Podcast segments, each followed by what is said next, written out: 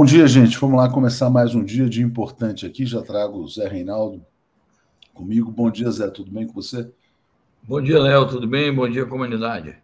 Bom dia. Quarta-feira, 7 de janeiro, a gente começa aqui mais um Bom Dia diretamente de. 4 de janeiro. 4, 4, 4. Muito obrigado, Zé. O Zé já tem as efemérides aí do dia 4.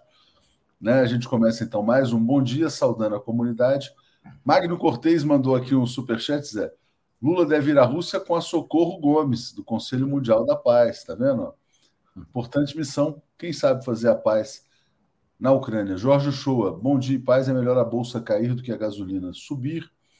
É, vamos aqui também rodar mais um aqui que chegou, do Nilson Abreu. Bom dia a todos, Zé, equipe. Esperar o que do tal mercado? Vamos falar bastante sobre isso, sobre o terrorismo do mercado financeiro. Rafael Mendonça, todos os dias aqui com a gente. Obrigado, Rafael e o Carlos Eduardo Lessa. Bom dia, comunidade do nosso 247. Bom dia, professor Zé Reinaldo, diz aqui o Saladino Valente. Zé, o que você nos traz aqui de efeméride no dia de hoje, 4 de janeiro? Muito bem. Hoje completam-se 35 anos da morte do querido Enfio. Uma data importante porque o Enfio foi uma figura destacadíssima da nossa cultura, um homem progressista, uma obra revolucionária. Ele, ele escrevia muito bem também, além de ser um, um dos maiores caricaturistas que esse país já teve.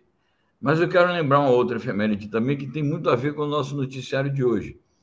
Exatamente no dia de hoje, no dia 4 de janeiro, há quatro anos, é, o chamado Grupo de Lima declarou que não iria reconhecer o governo do Maduro, que se empossaria três ou quatro dias depois, e reconheceria o, posteriormente o chamado governo do Guaidó. Hoje nós temos notícias sobre isso então, eu quero lembrar essa efeméride, porque os problemas de quatro anos atrás parece que estão ainda muito presentes na ideologia do imperialismo. Zé, mas eu estou vendo uma esperança, tá? Já que você Isso. lembrou. Já Maravilha. que você lembrou do Enfio. Isso aqui Maravilha. realmente, ó, o pessoal da comunidade 247 estava vendo uma esperança nos últimos seis anos e agora já não é mais uma esperança, é uma realidade e tem que realizar o programa né, para o qual o presidente Lula foi eleito. Zé, antes da gente continuar, eu queria botar aqui para a gente assistir o discurso do Silvio Almeida. E aí a gente comenta no final um dos grandes destaques do dia de ontem aqui em Brasília.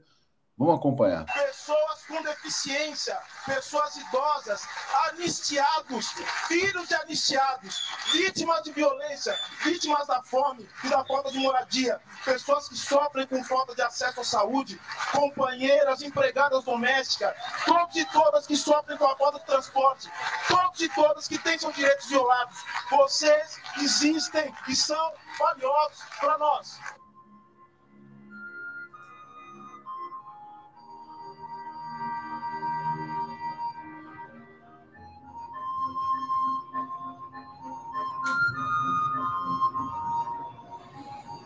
Aliás, quem não é inscrito, né, se inscreva no canal Cortes 247, que tem uma edição né, de primeira linha, muito bom.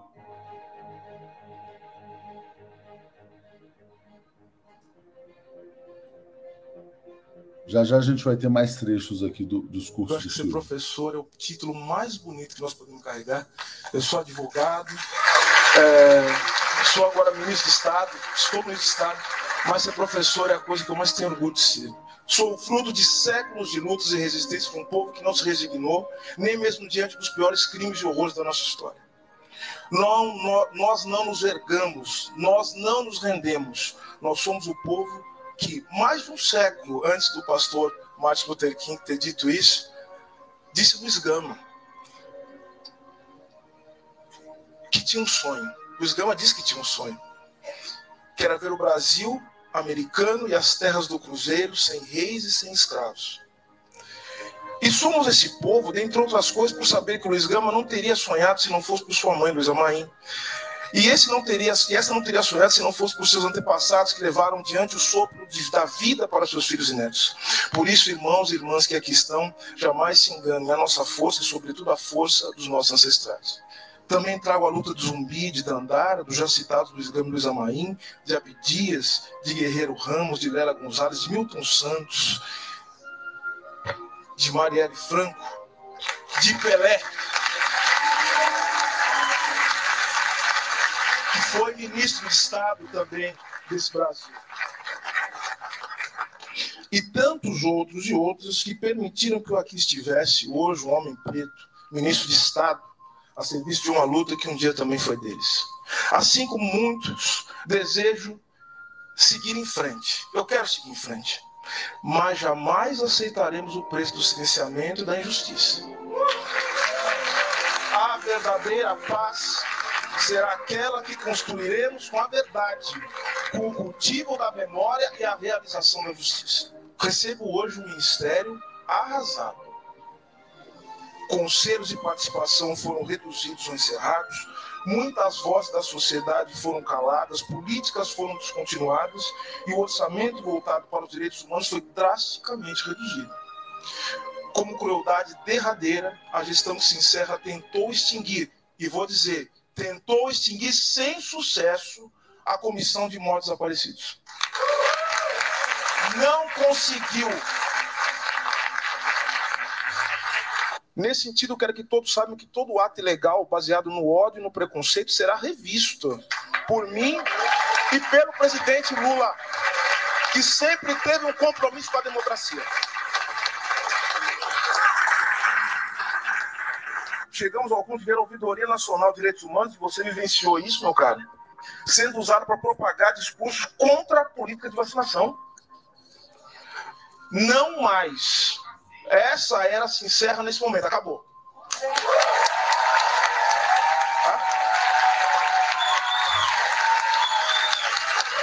Senhoras e senhores,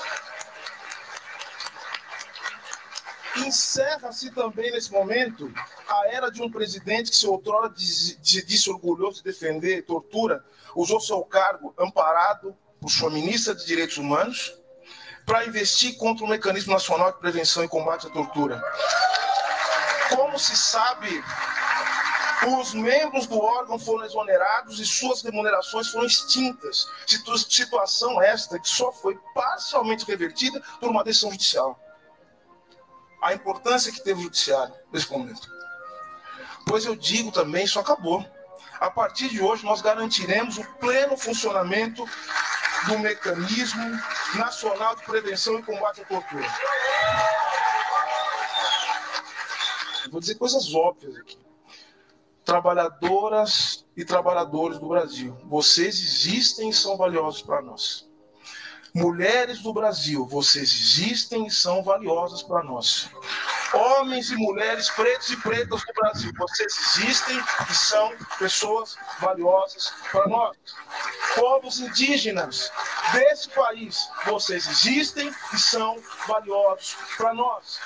Pessoas lésbicas, gays, bissexuais, transexuais, travestis, intersexo e não binárias, vocês existem e são valiosos para nós pessoas em situação de rua. Vocês existem e são valiosas para nós. Pessoas com deficiência, pessoas idosas, anistiados, filhos de anistiados, vítimas de violência, vítimas da fome e da falta de moradia, pessoas que sofrem com falta de acesso à saúde, companheiras, empregadas domésticas, todos e todas que sofrem com a falta de transporte, todos e todas que têm seus direitos violados. Vocês existem e são valiosos para nós. Com esse compromisso, quero ser ministro de um país que põe a vida e a dignidade em primeiro lugar.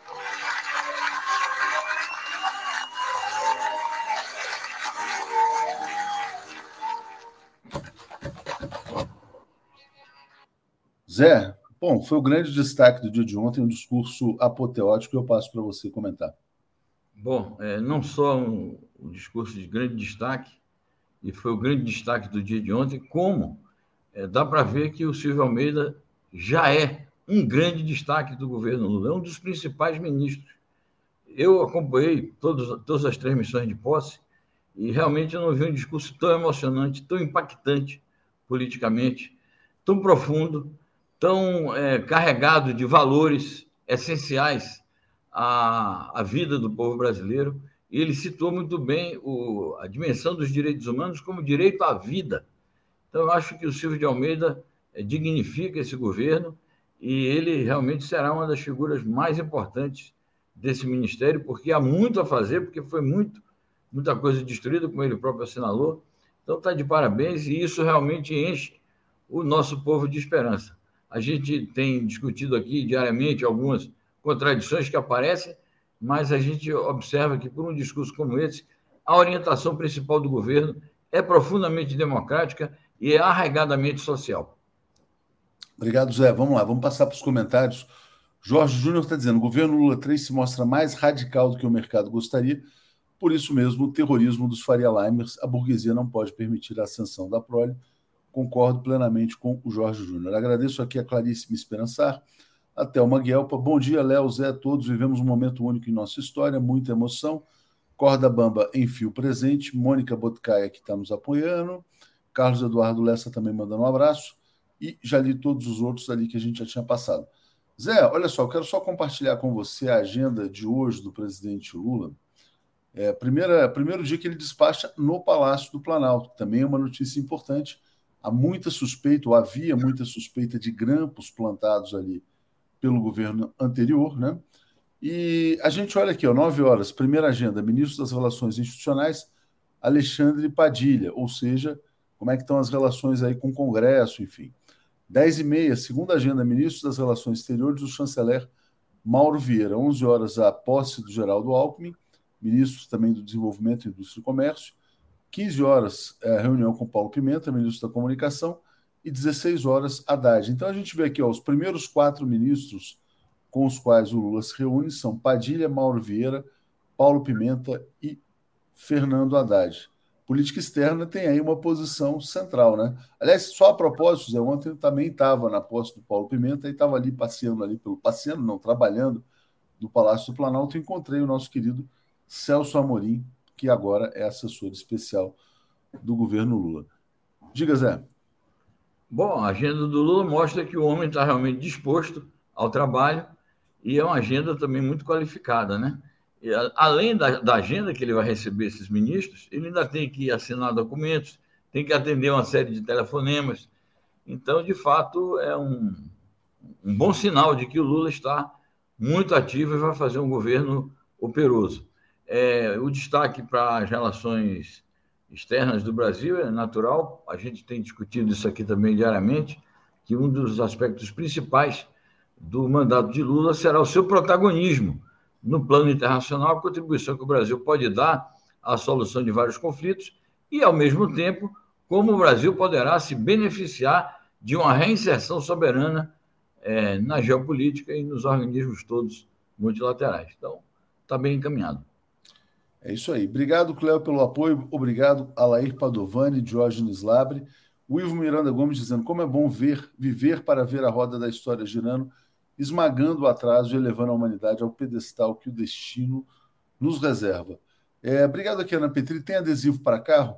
Não tem, mas terá. Gostei, ótima ideia. Me manda um e-mail, por favor, Ana, no atucha.brasil247.com.br, que a gente vai criar uma maneira de produzir e ou enviar, mas que é complicado enviar, porque é mais caro enviar do que fazer, mas passar a arte para quem puder imprimir em qualquer gráfica próxima também. Né? Mas, enfim, vamos seguir aqui. Zé, e aí eu queria pegar um comentário também que foi feito aqui sobre esse tema do mercado, né? depois do discurso do Silvio Almeida. Vou botar aqui rapidinho o artigo do Gilvandro Filho. Tanta coisa feita em um só dia, na verdade já são dois dias, né? porque esse artigo era de ontem, e a grande mídia só quer saber do tal mercado, né? Quer dizer, fala um pouquinho sobre isso antes da gente antes da gente entrar nos nossos temas aí. É isso, isso faz parte da pressão do capital financeiro e da pressão dos seus aliados aqui internamente, capital financeiro internacional e o nacional e seus aliados na mídia, que procura naturalmente é, emparedar o governo Lula com a sua própria agenda, quando o Lula tem uma agenda é muito mais abrangente do que esta.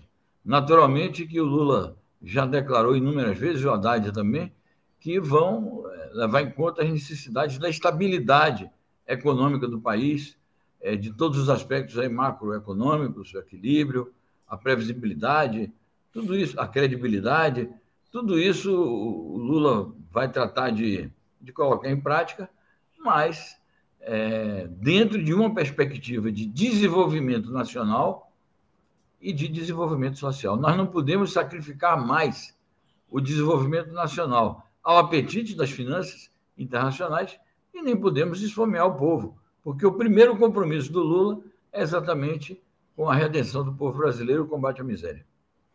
É, a gente percebe claramente, né, quer dizer, boa parte dos veículos de comunicação do Brasil hoje são controlados pelo mercado e eles realmente têm uma implicância até com a nossa existência aqui como veículo de comunicação. Mas, enfim, vamos tocando, vamos tocando o barco aqui. Se os interesses do mercado fossem convergentes com os interesses da população brasileira, o Lula seria totalmente pró-mercado. Quando não são convergentes, o Lula, evidentemente, coloca em primeiro plano o interesse popular. Lucas Salles fala assim: ó, o Tarcísio quer privatizar a Sabesp. Ontem eu encontrei também o Emílio, deputado estadual por São Paulo, e tem uma notícia importante. Vamos trazer o Emílio aqui na TV 247. Está sendo constituída uma frente parlamentar contra a privatização da Sabesp, ou seja, haverá oposição ao Tarcísio também no estado de São Paulo. E o Nilson Abreu dizendo: já se percebe nitidamente que o povão está mais alegre. Zé, vamos começar então por Brasil e América Latina. Eu vou colocar aqui uma notícia é, que saiu numa, numa agência internacional, dizendo que o retorno de Lula fortalece o conjunto da América Latina, segundo um pesquisador. Diga, Zé. Acho que sim, e por dois aspectos principais. Primeiro, o fato de que o Brasil, sendo o país mais importante da região, pela dimensão da sua economia, seu território, sua população, é, vai retomar a estratégia, e já anunciado isso, né, já foi uma ideia defendida desde a campanha eleitoral, vai retomar a, o protagonismo no sentido de, é, da integração regional. Porque desde os primeiros governos do Lula e também durante o governo da Dilma, é, a concepção de desenvolvimento nacional que nós tínhamos já estava vinculada a isso. Naquela época já se dizia, num mundo globalizado, num mundo é, dominado por grandes potências. É, um dos grandes desafios é o desenvolvimento, e esse desenvolvimento não poderá ser feito isoladamente. E nós encontramos o caminho da integração latino-americana para promover o desenvolvimento próprio do Brasil e de outros países é, da região. Então, esse é um aspecto importante que será, sem dúvida, retomado no governo Lula, naturalmente com prioridade, como também já foi anunciado, para a América do Sul que é a nossa região própria e a nossa circunvizinhança. Esse é um aspecto. O outro aspecto é exatamente isso, é muito ressaltado pelos pesquisadores é, entrevistados pela Sputnik, que é o, a questão do papel que o Brasil pode desempenhar na solução de alguns conflitos, na solução de algumas crises. Naturalmente, dentro é, das características da nossa política externa, de exercer a boa vizinhança, de não interferir nos assuntos internos de nenhum outro país, mas até pela força do exemplo, o Brasil pode contribuir com países que estão enfrentando dificuldades. Então, é um cenário de otimismo que se descortina na nossa região. Esse é um dos temas que nós vamos abordar hoje no programa O Mundo Como Ele é, às 10 horas da manhã. Obrigado, Zé. Deixa eu atualizar os comentários, a gente vai trazer mais notícias aqui, também no campo latino-americano, né? Bom, obrigado aqui a Cláudia Barrela dizendo: bom dia, assim como o Graúna do Enfio, também estou vendo uma esperança, todos nós. Nilo Alves, Léo, nessa queda de braço, Lula tem a caneta, estratégias e ações para emparedar e colocar o mercado no seu devido lugar. É só usar. De fato, o tal mercado está né, tá tentando usar uh, do seu poder de fogo, especulação, etc., para pressionar a taxa de câmbio e forçar o presidente Lula e o ministro Haddad a adotar ações aí na direção que eles desejam. Mas o problema é que essa taxa de câmbio não está sintonizada com os fundamentos da economia brasileira. Então eles vão especular, especular, especular e vão perder. Ana, Ana Márcia Micho, né? Bom dia, Léo e companhia. Estamos vivendo literalmente o sonho sonhado. Agora é trabalhar fortemente para mantê-lo. E eu lembro, conheci a Ana Márcia lá na palestra do Pepe Escobar, no Rio de Janeiro. Foi muito legal. É, bom, estão chegando aqui mais comentários aqui, agradecendo aqui a Fátima de Deus. E o Sérgio Alves está dizendo: bom dia. Essa reação imediata dos burgueses mostra para todos nós a luta de classe, explica o que move nossa sociedade. Agora fica claro para o povão. Sabe, aproveitando esse comentário do Sérgio, Zé, é, eu vi, ah, por exemplo, ontem o Raimundo Bonfim é, veio aqui à TV 247 e falou com a Andréia Truz. Encontrei o Raimundo, inclusive, na posse do Paulo Pimenta, né? muito gente boa, um cara muito simpático. Aí ele falou assim para a Andréia: não, a gente tem que cobrar também, embora seja o nosso governo. Né? É, o mercado, a Faria Lima, eles olham para o Bolsonaro e falam assim: ah, o cara é tosco, é feio, mas é o nosso presidente.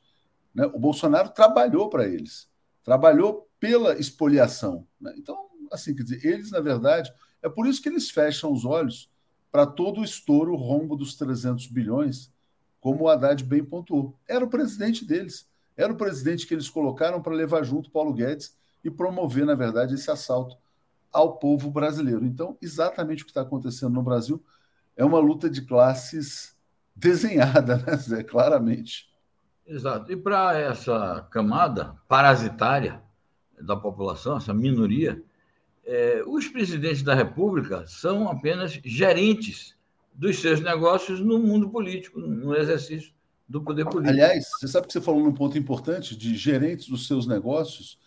A Folha de São Paulo publicou um editorial dois dias atrás sobre a agenda que deve ser implementada pelo Congresso nos próximos anos, que é basicamente, na verdade, retirar todos os poderes da presidência da República. É, lei das estatais, avançar em coisas desse tipo, para que basicamente eles gerenciem os interesses do grande capital. É isso. O sonho deles é ter uma burocracia que eles chamam de estável, que, digamos, se governaria por si própria e seria a gerente é, dos seus interesses, dos seus negócios, e o poder político seria algo decorativo e, e formal. E aí a gente volta para o Silvio Almeida, né, para o discurso. Todos os brasileiros seriam invisíveis, porque não teria a menor importância o cidadão brasileiro, o trabalhador, o preto, o branco, o pobre, classe média, enfim, seria isso, né? Esse é o sonho, por exemplo, da Folha de São Paulo. Por isso que eles se incomodam tanto com a gente. Vamos lá, progressistas argentinos preparam um encontro regional latino-americano, né, um dia antes da cúpula da CELAC, que terá a presença do presidente Lula. Diga, Zé. Exatamente. A cúpula da CELAC será um grande acontecimento na Argentina, contará com a presença de todos os países, chefes de Estado e de governos dos países membros da CELAC, que são todos os países latino-americanos e caribenhos sob a liderança da Argentina, que é, que é o país que está exercendo a presidência rotativa. Um dia antes, como é tradição, em vários encontros de chefes de Estado e de governo, um dia antes, os movimentos políticos e sociais, aí incluídos os partidos políticos progressistas, organizam uma espécie assim, de cúpula dos povos. Então, uma reunião é, interamericana também, com representantes de todos os países que virão para a CELAC, para apresentar ao chefe de Estado de governo um ponto de vista desses movimentos, apresentar reivindicações, apresentar sugestões, apresentar soluções para determinados problemas e, e conflitos políticos e sociais. Então, tende a ser uma, um acontecimento de envergadura.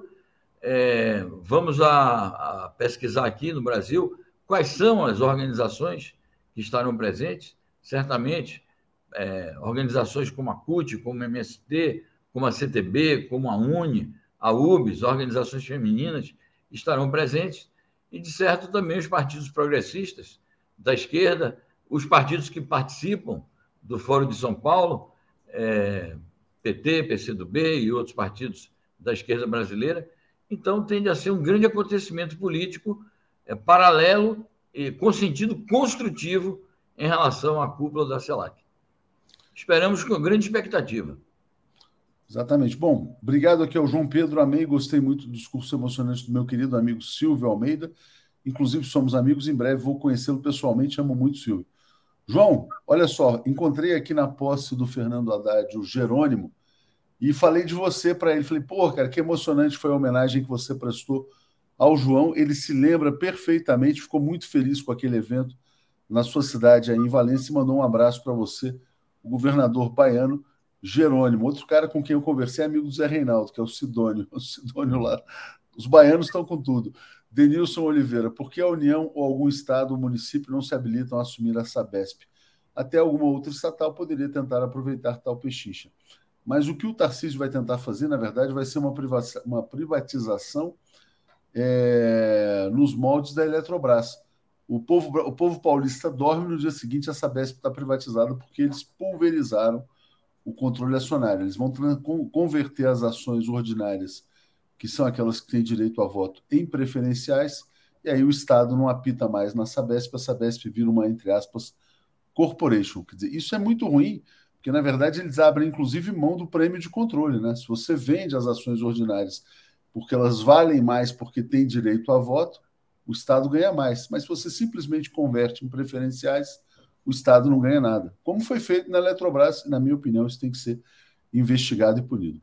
Sérgio Alves, a tu chame o professor Alisson Mascaro para explicar. Vamos hoje, hoje tem Alisson Mascaro aqui 15 horas, né? É, e Sandra Gorni, campanha, você já escrachou o mercado hoje? Marque Folha, Estadão, G1, Globo. É isso aí, o mercado está nervosinho, né? E o Haddad está tranquilão, né? Foi muito boa a entrevista para a gente ontem. Zé, Venezuela, que rapidinho, a gente até atrasou um pouco. Vamos lá. Uh, cadê? Ó, Estados Unidos continuarão coordenando com Guaidó e a abordagem a Maduro não mudou, diz o Departamento de Estado. Diga lá. É isso. Então, os Estados Unidos têm feito alguns acenos de que sim, quem sabe a gente pode voltar a manter relações com a Venezuela, é, vão, podem relaxar algumas sanções e retomar compras de petróleo, mas eles sempre condicionam e agora estão voltando à carga com muita força, com essa ideia de que é preciso fazer pressões sobre o governo do Maduro para realizar o que eles consideram eleições limpas.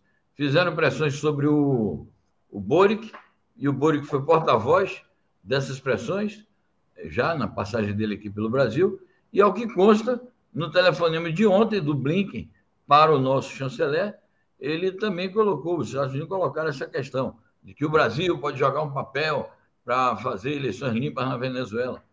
Então, isso não é nosso papel, né, de, de, pressionar um país vizinho. E, é, como, como instrumento da chantagem, eles estão dizendo: olha, o nosso interlocutor privilegiado na Venezuela é o Guaidó. O Guaidó não tem mais mandato, eles, eles continuam dizendo que reconhecem a Assembleia eleita em 2015, quando já foi eleita outra Assembleia. Então, é um despautério completo está fora do eixo essa posição estadunidense. De qualquer maneira, né, Zé, houve esse contato entre Tony Blinken, que é o secretário de Estado, e o chanceler Mauro Vieira, e o tema foi Venezuela, assim como a viagem do Lula aos Estados Unidos. Né? Exato. Não, eu acho que a, a relação bilateral entre os Estados Unidos e o Brasil é necessária e acertar os ponteiros do futuro encontro do Lula com o Biden também é algo indispensável. E é, se o Brasil pode jogar um papel em relação à reintegração da Venezuela na comunidade latino-americana, nos organismos pertinentes, sim. Na época que o primeiro governo Lula, o Lula criou aquele chamado Grupo de Amigos da Venezuela, que desempenhou um papel importante. Agora, eu não acho apropriado o Blinken é, querer pressionar o Brasil para que o Brasil pressione a Venezuela pelo que eles estão considerando eleições limpas. Isso não é cabível. Me ajuda aí, Brasil, mais ou menos isso, né? É, é, Francisco Diniz, Léo Framos a bolha, o Jornal da Band mostrou o Haddad. Pois é, me falaram, ah, vi você na Band e tal. Enfim, é, vamos lá. Zé, aqui, ó, rapidinho, passar aqui só essa notícia também da Bolívia, né? Bloqueios pró-Camacho atingem os negócios. O Camacho é o governador lá de Santa Cruz, é, golpista, que participou do golpe de Estado contra o Evo Morales, golpe derrotado depois na eleição. Diga lá. É, ele está preso pelos crimes que cometeu e contra a soberania do país e contra a democracia, e isso está tá com, com ares de rebelião, né? rebelião de extrema-direita, e usando métodos violentos, naturalmente, é, inevitavelmente prejudicando a economia do país pela relevância que tem a região de Santa Cruz na, na constituição é, do, do território boliviano, e nós estamos aí em presença de uma grande crise política e de uma grande instabilidade que pode levar a novas aventuras golpistas na Bolívia, então fiquemos atentos. Fiquemos atentos. Bom, Cláudio Cunha fala assim, ó. Orgulhoso pela exibição da, da entrevista do ministro Haddad em diversos meios. Parabéns a Tuxa a todos nós. E tem que parabenizar o Haddad, né? Porque, na verdade, e é o seguinte, quer dizer, a assessoria dele, enfim. Fica uma lição, né? Quer dizer, se o, as fontes desse governo privilegiarem a mídia independente, vão ter um alcance e um resultado melhor. Por quê? Porque a gente não trabalha para o mercado. Né? Por, que não trabalhamos para o mercado? A gente acaba fazendo uma cobertura mais interessante para o público. Uh, antes de chamar a turma aqui, Zé, só uma última notícia que eu quero colocar. Eu vou mostrar duas e aí você já fala de tudo, né? Então você tem aqui, ó, teste de míssil da Coreia do Norte. Então, primeiro do Japão indo à Casa Branca, tensão na Ásia, né? E quero mostrar a foto aqui do maior porta-aviões chinês. E aí você já fala para a gente sobre como a China vai se defender lá no Mar do Sul da China. Diga, Zé. Perfeito. Essa notícia sobre a visita do premier japonês à Casa Branca, que está prevista para o dia 13 de janeiro, a outra sexta-feira, é, ela parte de uma premissa falsa, dizendo ah, foi um míssil da Coreia do Norte que levou a, ao ministro, o ministro japonês a se deslocar à Casa Branca. Não é. Eles têm relações permanentes com os Estados Unidos e faz parte da estratégia dos Estados Unidos é, a intensificação de laços políticos e militares com o Japão, com a Coreia do Sul e com a Austrália. Isso a própria notícia diz. Então, eles, eles dizem que o pretexto é a Coreia do Norte, mas não é é toda uma estratégia de dominação da região da Ásia-Pacífico. Por outro lado, a China não tem descurado da sua preparação militar, está construindo um grande, um gigantesco porta-aviões, cujos é, primeiros testes no mar vão se iniciar e em breves meses nós teremos mais um porta-aviões chinês aí singrando as águas do Mar do Sul da China e naturalmente defendendo o, a, a, grande costa chinesa de eventuais ataques dos Estados Unidos, do Japão, da Coreia do Sul, de quem quer que seja. Obrigado, Zé. Grande abraço. Então, até às 10 horas aí. Você e Lejane Miran. Valeu. Exato. Um abraço também. Bom programa a todos. Obrigado. Alex Sonic e Paulo Moreira Leite. Opa, desculpa, Zé, acabei não trocando aqui. Raquel Monteiro Haddad não é besta, são os veículos independentes progressistas que salvam a lavoura e tudo mais. Bom dia, Paulo, bom dia, Alex, e bom dia, Marcelo Auler. Tudo bem com vocês? Fala, Paulo, tudo bem? Tudo bem, bom dia a todos e todas da TV 247. Bom dia, Alex, tudo bem? Tudo bem. bom dia, então, Léo. Bom dia, Paulo. Bom dia, Marcelo Auler, diretamente de Brasília. Diretamente de Brasília. Diretamente de qualquer lugar do mundo. Você sabe. É, vou fazer até um comentário sobre isso, Alex. É, Ana Luísa está dizendo: bom dia, Léo e Zé. Atuche não abuso da saúde, você precisa descansar, claro, vou descansar. Mas muita coisa acontecendo ao mesmo tempo, né? Posse do Lula, a gente aqui em Brasília é uma maratona, o Marcelo sabe bem como é que é isso. E teve também a saída da Gisele aqui internamente, muita coisa para ser organizada. Marcelo, fala um pouco para o pessoal como é que é essa, essa maratona aqui em Brasília, porque a gente vai até sair um pouco mais cedo, eu e o Marcelo, e a Daphne vai assumir daqui a pouco, porque a gente tem um café da manhã importante, né, Marcelo? Depois é, eu tenho um outro café, aí a gente tem a posse do álcool. É uma correria danada. Diga, Marcelo, explica aí para o pessoal. Dia, bom dia, Tuxi, bom dia, Paulo, bom dia, Alex, bom dia, comunidade. Eu ontem fui para a posse do Primeiro Sim. teve a entrevista do, do, do Haddad, que terminou às 10, e mais um programa com a Daphne que terminou às 10. Aí você correu para o Silvio Almeida. Silvio Almeida, que era às 10. Atrasou um pouco, super lotado o auditório, a gente mal conseguia entrar. Saí antes de terminar aquela posse para ir prestigiar da Cida Gonçalves e a da com a nossa Gisele lá atrasou muito, começou meio-dia e pouco, era para começar às 11h30. Eu não consegui ficar porque eu tinha que entrar no giro para dar umas, as informações do Silvio Almeida e dei algumas informações da Cida. Aí saí, almocei lá no CCBB e fui para a posse do Paulo Pimenta. Onde a gente se encontrou. Onde nos encontramos. Depois ainda tivemos que caminhar para pegar o carro, porque não tinha estacionamento perto. E aí viemos fazer os programas, acabou ontem, oito e pouco da noite, eu já estava no bagaço, no bagaço. É um terno por dia que eu estou mandando lavar por conta de suadeira. Sua-se muito. uma camisa aqui em Brasília não aguenta, né, cara? É impressionante. Você chega é. encharcado, né?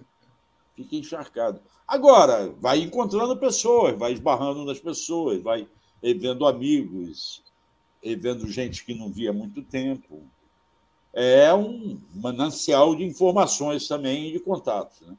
É muito importante. Isso é o lado positivo de Brasília. Brasília você esbarra com a notícia. Não, a gente até brincou, Paulo, Alex. Ontem o Vadir da Musa entrou aqui para falar sobre os aumentos abusivos na gasolina. Eu falei, porra, Vadia, eu não vou ficar aqui na entrevista porque eu já te encontrei três vezes em lugares diferentes nessa semana. Mas, então, já que o Marcelo falou do Silvio Almeida, eu vou passar, começar pelo discurso dele. O que, que você achou, Paulo, dessa posse apoteótica do nosso ministro dos Direitos Humanos? Isso, exatamente. É uma, é uma posse apoteótica. Ele promete fazer uma gestão histórica de quem uh, assume a questão dos direitos humanos e não vai deixar nada uh, uh, de pé em matéria de arbítrio, em, em, matéria de violência contra o cidadão. Ou seja, eu achei, eu achei uma, uma você sai, eu, eu vi o discurso, vi o compromisso dele, você leu o discurso mais uma vez, você vê claramente que nós temos assim um, um compromisso com a defesa dos direitos humanos. Portanto, não será mais possível torturar pessoas. Quem torturar não ficará impune. Quem cometer violências contra os pobres, contra os pretos, contra os alvos sistemáticos da violência, muitas vezes do Estado, vai pagar. Ou seja, eu acho que ele assume com esse compromisso. É um compromisso que ele tem, ele tem quatro anos para cumprir, e eu acho que ele, ele, ele transmite a seriedade de quem está falando para valer. Não está fazendo uma demagogia numa data qualquer. Está pre preparando para isso, nem porque nem, nem, nem, nem precisaria estar fazendo isso, dado que ele já tem hoje um prestígio intelectual, uma força moral que poucas autoridades têm no Brasil. Alex, como é que você viu essas posses de ontem, né? Paulo Pimenta também, o próprio Silvio Almeida, a impressão que você teve aí olhando à distância? É bom, é, é o Silvio, o Silvio Almeida, o impacto do discurso dele foi tão grande que já está muita gente lançando o Silvio Almeida para presidente, né? Já vejo redes sociais, Silvio Almeida 2026 e tal. Esse, esse ministério é tão forte, tão bem qualificado, que a cada ministro que faz um discurso surge um, um candidato a sucessão do Lula, né? É impressionante, né? São todos muito bons. Silvio Almeida está tá aí, não, não preciso nem dizer o impacto do discurso dele, porque está reverberando até agora. E tem tanta coisa acontecendo que esse discurso parece que já foi, aconteceu uma semana, mas foi ontem. Até por isso, Alex, histórico. Pelo fato tanto, tanto presidenciável, né? acho que o Rui Costa meio que no Roda Viva falou: não, não, o Lula pode ser candidato, porque tem muito presidenciável aí, mas diga, Alex. Pois é, achei, achei essa, essa declaração do Rui Costa. Eh, acho que a intenção dele era, era baixar a bola dessa discussão, mas ele levantou a bola, porque introduziu um outro, um novo elemento da discussão, que é a reeleição do Lula. Então, é, é, todo mundo está falando, e tem que falar mesmo, está ocupando espaço e tal, mas à medida que que a gente fala é, pelos cotovelos acaba lançando ideias e é, que não, não, eu acho que não, não faz nenhum sentido. Há dois dias, o governo tem dois dias já falar em quem vai ser o sucessor do Lula. Né? É um absurdo total. Então, quando vê o ministro e joga essa bola, para quê, né? É, basta dizer só uma frase. Isso é totalmente absurdo falar em sucessão do, do segundo dia do governo Lula, e não é, alimentar, ah, então Lula também pode ser, pode ser o sucessor do Lula, mas será que a Janja pode ser? Mas será que é o Silvio Almeida? Será que é. Então, mas eu acho que o objetivo, é Alex, era, era justamente. É totalmente inútil. Era, era, era, justamente esfriar, né? Baixar a bola. Deixa eu trazer aqui alguns comentários. Deixa eu fazer um comentário, Léo. Ah, eu também quero. Marcelo, Marcelo. Marcelo, Marcelo, só um minutinho, senão não vai dar tempo. fazer. Senão não vai dar tempo da gente chegar onde a gente tem que chegar também. É, vamos lá. É, o Antônio Garcês pergunta sobre a Daniela do Vaguinho com cabo eleitoral de miliciano. É, Vermelho Pimenta, que todos os ministros falem na mídia independente, com certeza. É, Jerry Magno, Auler, Atucha, Haddad em horário nobre na mídia corporativa, não tem preço.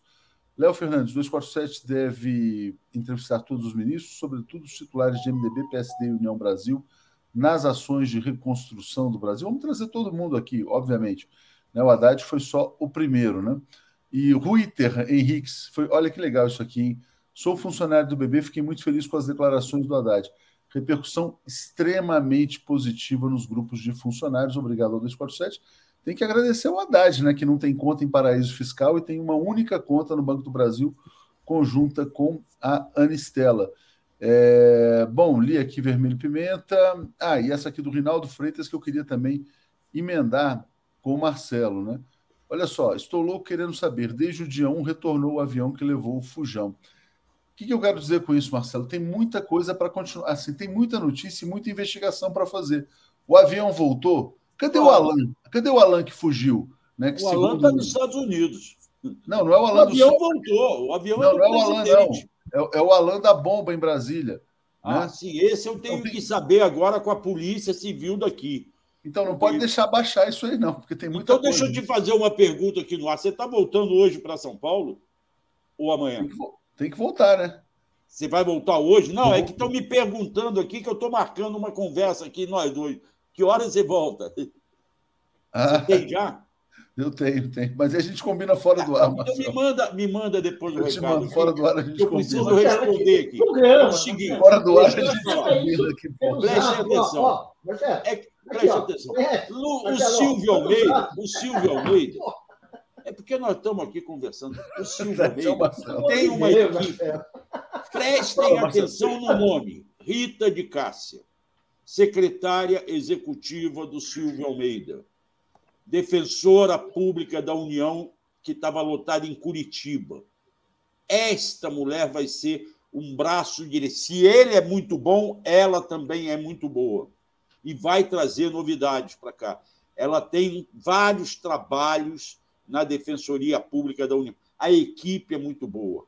Esta equipe vai se destacar. Nós temos que começar a prestar atenção no segundo escalão do governo. Nós estamos olhando só para os ministros, mas o segundo escalão, o Marivaldo, secretário do, do Dino, é um excelente cara e é um quadro. Eu não sei se o Atushi reparou, quando o nome dele foi falado no ministério, todos os funcionários aplaudiram de pé. Foi um dos mais ovacionados dentro da, da posse do Flávio Dino. Entende? Então, nós temos que olhar esse ele, segundo escalão, e esse segundo escalão é importante. E é esse que vai fazer diferença. Tem muita gente boa. Olha só, é... bom, e muita coisa para se investigar objetivamente. Já te passo aqui, Paulo, só um segundinho. Ó, muito antes da indicação do Silvio Almeida para o Ministério, seu nome já era ventilado como presidenciável. É o sonho de grande parte da negritude brasileira, diz aqui a Silvia. Paulo, são muitos temas e eu vou ter que sair daqui a pouquinho com o Marcelo Auler, é... mas eu quero te passar o tema do mercado, cara, porque é o seguinte: olha só. Eu até separei essa matéria aqui do jornal O Globo, né? É, a cotação. Bom, o, Jair Bolsonaro assumiu a presidência, o dólar estava 3,87. Chegou a bater 5,65, depois caiu para 5 alguma coisa, mais ou menos. Né? Então, se o parâmetro, vamos dizer assim, de, entre aspas, boa gestão, se fosse, né? Porque também não é, se fosse a cotação do dólar, o Bolsonaro teria sido um fracasso. Foi um fracasso completo e absoluto. Mas aí ontem o Haddad fala, o dólar vai a 5,44, o mercado está nervosinho.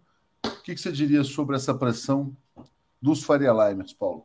Olha, eu acho que eu estou em campanha, eu comecei hoje trocando um WhatsApp com uma velha amiga minha, que eu acho o seguinte, acho que a gente tem que parar de falar a palavra mercado.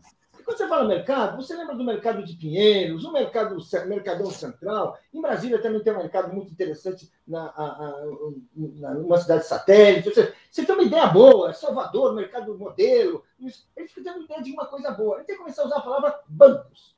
Porque eu acho que não tem, o mercado é só uma, é, um, é, um, é um esconderijo para ver, ver, quais são os interesses reais. Quem é que realmente está assim, mandando, quando quando se fala em mercado. São os bancos. Os bancos é que controlam hoje a imprensa, os bancos é que controlam hoje o debate político, tentam amordaçar. Ah, ah, ah, a entrevista de vocês com, com o Haddad foi maravilhosa porque furou esse cerco. Foi uma entrevista que o Haddad falou de temas que não são os temas que os bancos querem colocar na pauta. Então, vamos dizer assim, então, acho que, vamos dizer assim, hoje é evidente que os bancos estão especulando para ganhar, subir dinheiro, vendendo, subir com a compra e venda de moeda, vendendo papéis e tudo isso. É esse o jogo. Esse jogo é pesadíssimo, porque eles necessitam, está na cara, eles querem desestabilizar o o governo Lula, querem rapidamente deixar o Lula uh, falando sozinho, querem rapidamente anular o Haddad e querem rapidamente, assim, vamos instaurar o caos no Brasil e vamos continuar fazendo isso aqui uma bagunça como sempre foi. São os bancos que estão fazendo, aquelas instituições enormes que têm dinheiro, que compram os políticos, compram o Congresso, é aquela força invisível. Acho que a gente tem que começar a falar isso. Porque o mercado, gente, olha, não dá. Não, nem mais usar essa palavra. É isso aí. Não, mas assim, de qualquer maneira, é, o que eu acho que foi importante dessa entrevista foi esse aspecto que o Paulo destacou também, né? Quer dizer, na verdade, os interesses da sociedade são muito mais amplos do que aquele mero interesse qual é a nova âncora fiscal, enfim, que é um tema frequentemente colocado. É, Alex, uh, também te passo para falar sobre esse tema, né? Porque realmente tem um certo nervosismo. E ontem eu falava com a Helena Chagas e aparentemente falou: o Haddad vai ficar tranquilo porque por trás dele tem um Lula tranquilo, eles não vão ceder esse tipo de pressão. Como é que você está vendo essa, essa, essa confusão ali, quer dizer, os agentes financeiros colocando pressão no governo? Diga, Alex. Não, isso, é, isso aí é, é, o seguinte, é o reflexo das expectativas, da, das incertezas, né? Primeiro, a nomeação do Haddad, que nunca lidou com essa área, então foi uma surpresa a nomeação. Depois, a expectativa do mercado não sabe o que o, que, que o Haddad vai fazer. Né? O Haddad é qualificadíssimo, é, é um brasileiro né, bem, é, bem qualificado em todos os sentidos, mas é, é, a, a, incerteza sobre as medidas é que provoca esse tumulto, né? Não se sabe como é que ele vai fazer, né? Tem só que é, e, e, e, nem ele ainda pode ter pronto né, soluções em dois dias de governo. Então, né, é, se exige né, o impossível, que é, não, mas qual é a solução que você vai dar para isso aí? Em dois dias de governo, ninguém vai dar a solução. Exatamente. E, mas é, mas é, eu acho que é, uma, é, passageiro, né? daqui a pouco né, ele vai, vai apresentar. Claro que a grande preocupação do Brasil é essa, né? A grande preocupação é o que vai acontecer com a economia, né? Então, é, vai ter imposto, vai ter. É, é, tudo isso aí é, é um nervosismo, porque não se sabe o que vai ser. o novo governo e é o novo é, chefe da, da, da, da, economia. Né? E, e, o, e o Bolsonaro deixou, deixou a situação da economia brasileira em farrapos. Né? Exatamente. Então, Bom, o que o, é... o que o Haddad deixou claro é o seguinte: quer dizer, que essa conta não é dele, né? Quer dizer, na verdade, se tem algum nervosismo, algum indicador ruim, é. quem gastou 300 bilhões para é. tentar se reeleger foi o Bolsonaro. E, como o Alex falou, ele tem dois dias de governo e em três meses vai apresentar em um plano.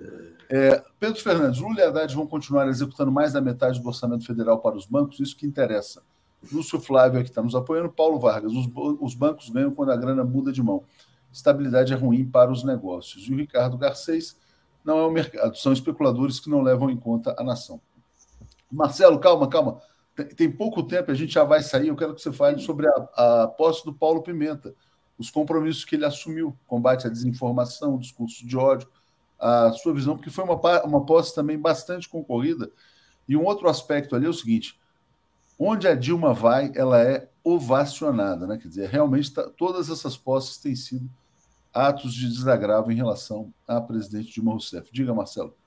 Primeiro, eu queria falar o que o, o Telenauta falou, acertando um pouco o que o Paulo estava dizendo. Eu não vejo como sendo os bancos. Os bancos têm informações negociadas, conversadas. Este chamado mercado que alimenta a mídia tradicional são aqueles especuladores, os operadores da Bolsa de Valores. Aqueles que o Haddad ontem tratou com carinho, porque eu acho que ele não está em fase de sair batendo. Mas é esse pessoal que faz aquilo que ele disse, que o, o real é um dinheiro volátil que vai e volta porque está sempre comprando dólar, tirando dólar, vendendo dólar. Então, acho que esta mídia tradicional se alimenta com aqueles que antigamente a gente chamava de yupizinhos, que ficam aplicando na bolsa, jogando para lá, jogando para cá e ganhando volume de dinheiro. E o, o nosso telenauta perguntou se o Haddad e o Lula vão ficar alimentando os bancos. O discurso deles tem sido que a fundamental, prioritário, é o social. Vamos para o Paulo Pimenta. Foi uma concorridíssima. Ele ainda não apresentou para a gente a sua equipe, ele não nomeou ninguém ainda, pelo menos oficialmente. Estão todos curiosos para saber quem vai comandar a, a EBC, por exemplo, que vai mudar, que vai ter um outro papel. Pelo que eu e o Atush andamos conversando ali nos bastidores, vem uma empresa mais digitalizada, mais voltada para mídia digital. Nós defendemos, inclusive, que a IBC seja fornecedora de informações do governo, não para a grande imprensa, mas para a imprensa regional, para aqueles pequenos jornais do interior que tenha canais de TV, de vídeo, para alimentar sites do interior inteiro que precisam de notícias e podem ser os divulgadores. Ontem nós encontramos um casal de Uruguaiana, eu e o, o Atush. Esse casal disse: se não fossem vocês, nós não tínhamos noção do que se passa no Brasil, porque a nossa mídia lá da região de Uruguaiana é totalmente conservadora e só dá o que interessa a eles. Então, o papel do Paulo Pimenta vai ser muito importante para ampliar os canais de comunicação do governo, se ele souber utilizar esses instrumentos, como a própria EBC, para alimentar jornalistas do Brasil inteiro que estão loucos por notícia, mas têm dificuldade de vir buscar e acabam comendo na mão da grande imprensa tradicional. Esse eu acho que é o fundamental do Paulo Pimenta e coloco isso como discussão aqui. Eu acho que está errado, Bom, Marcelo. Eu acho que está errado. Porque as, a, a, a, os veículos brasileiros estão todos controlados pelo poder econômico, ainda aquele veículozinho da menor cidade do Brasil. Então não adianta você mandar uma, uma, uma notícia boa ali, que ela vai ser editada, reeditada e transformada. Mas, Paulo, Paulo, Paulo, Paulo, na verdade, eu acho que é o seguinte. Deixa, deixa, é... terminar, deixa, deixa, terminar, deixa terminar. Opa, oh, peraí. Não, mas é que ele está falando de outra coisa. Eu acho que foi só uma. O, o tá, que o Marcelo falou, mas, mas diga, conclui aí que eu vou te trazer o ponto. Eu acho que precisamos sim de um veículo próprio, que como era, como é, era a antiga EBC, que tenha jornal, que dê sua versão, que tenha um canal. É aí que vai ter a diferença. É aí que vai ter a diferença, Marcelo. O resto, fornecer notícias, assim, ser uma agência de notícias, pode ser útil, mas isso não funciona, não resolve. Primeiro, Paulo, primeiro vamos dar bom dia a Daphne aqui. Não. Primeiro vamos dar bom dia para a Daphne, que a Daphne é, entrou aqui. Tudo bem. aqui eu trouxe a Daphne, aí o Paulo estava falando, não deu tempo. É que bom, dia, Marcelo... gente. Bom dia, bom dia comunidade. Bom dia. Não, eu e Marcelo vamos sair, e que tudo. É porque, na verdade, é o seguinte: quer dizer, tudo que diz respeito à democratização da comunicação gera muita polêmica, gera muita resistência. A Folha de São Paulo já está batendo hoje no Paulo Pimenta, né? E vão bater com frequência. É, porque vão dizer: ah, não, o governo Lula protegia amigos, ajudava amigos, fazia isso, fazia aquilo. É, eles lembram até, a Folha lembra até o caso do jornalista do New York Times, do Larry Rotter, né? Agora, nesse momento. Mas eu e Marcelo, a gente tem que sair para um encontro aqui. Fala, Marcelo, se despeça aí. Só um, um, um adendo ao que o Paulo falou. Paulo, quando eu fiz a campanha da ABI, eu tive contato com muitos jornalistas, coleguinhas, não são donos de jornal, não. São donos de sites. São pessoas do interior que precisam nos sites dele de informações que não tem facilidade de ter. Eu não estou dizendo que a EBC não tenha que ter o seu canal de televisão com o seu jornalismo. Então, ok, então, ok. Tem... Então, okay. Agora, além disso, tem que se criar um canal de comunicação com a mídia virtual, digamos assim, com esses pequenos sites de cidades do interior que às vezes comem apenas na mão da prefeitura, entende? Ou do comércio local conservador. Então, esses sites precisam se fortalecer, serem fortalecidos, principalmente com notícia. É essa a questão. Não é achar que o jornalzinho da cidade de tal. Tem uma mídia toda por aí para você buscar. Tem as rádios comunitárias. Entende? A cadeia de rádio comunitária precisa de informação, precisa de entrevista. Eu me lembro que. Mas, Paulo, Paulo, não vamos esticar, não, porque eu e Marcelo estamos atrasados, a Daphne vai conduzir. Agora, Daphne, aí, segura a onda aí, valeu. Obrigado. Tranquilo. Solta a onda. Solta a onda, tema livre. Solta a onda, solta a onda. Mergulha.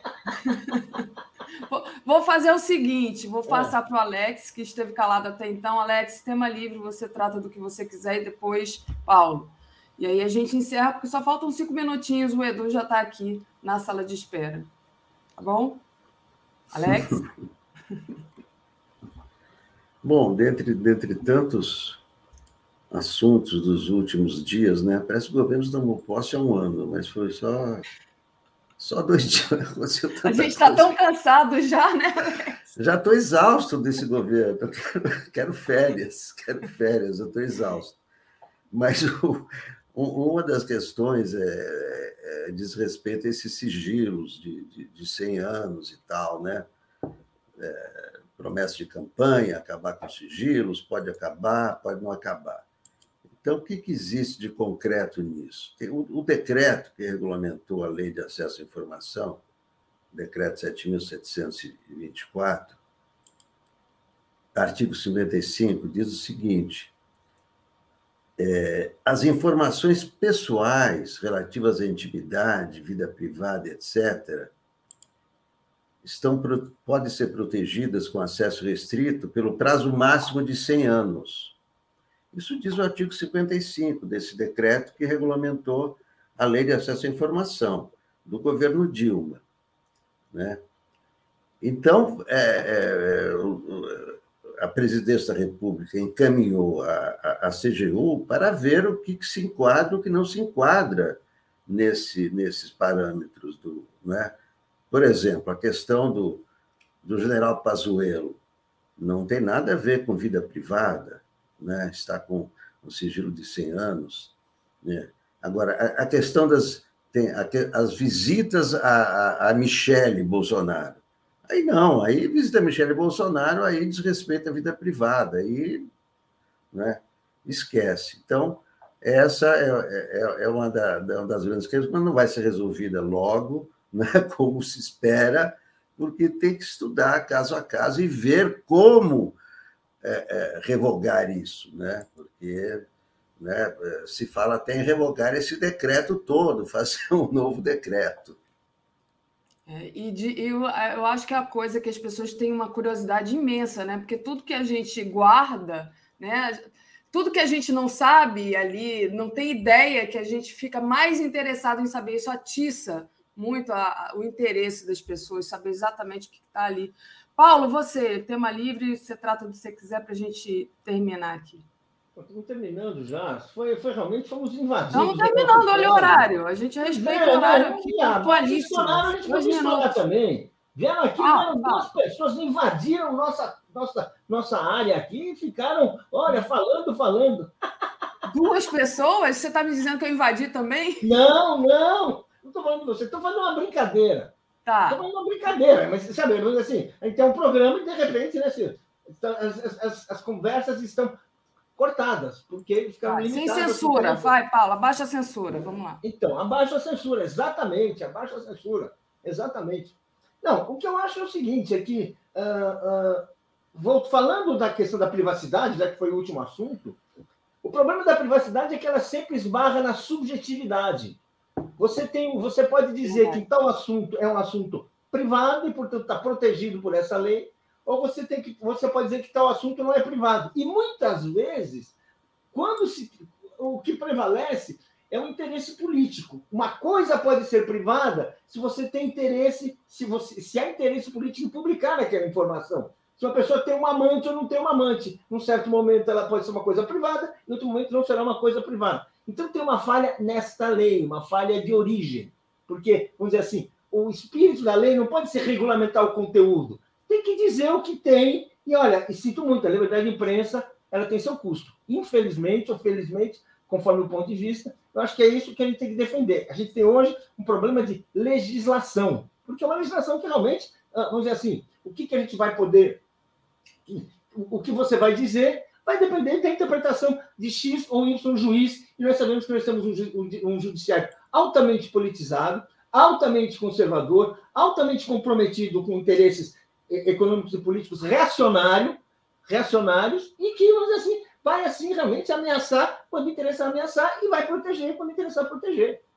Não vamos assim, não, não, é, é essa a questão. Então, eu sou a favor de uma quanto mais maior a liberdade, melhor, porque você pode, ah, vamos dizer assim, você vai se autorregulamentar e não você vai ser controlado pelo judiciário. Eu acho isso aí, é, é para mim, é, é, é, a grande questão, é, uma, é, um debate que tem que ser feito, né? mas eu acho que essa, essa é a grande questão para esse negócio preciso. Porque é evidente, agora o Pazuello vai se proteger atrás da privacidade.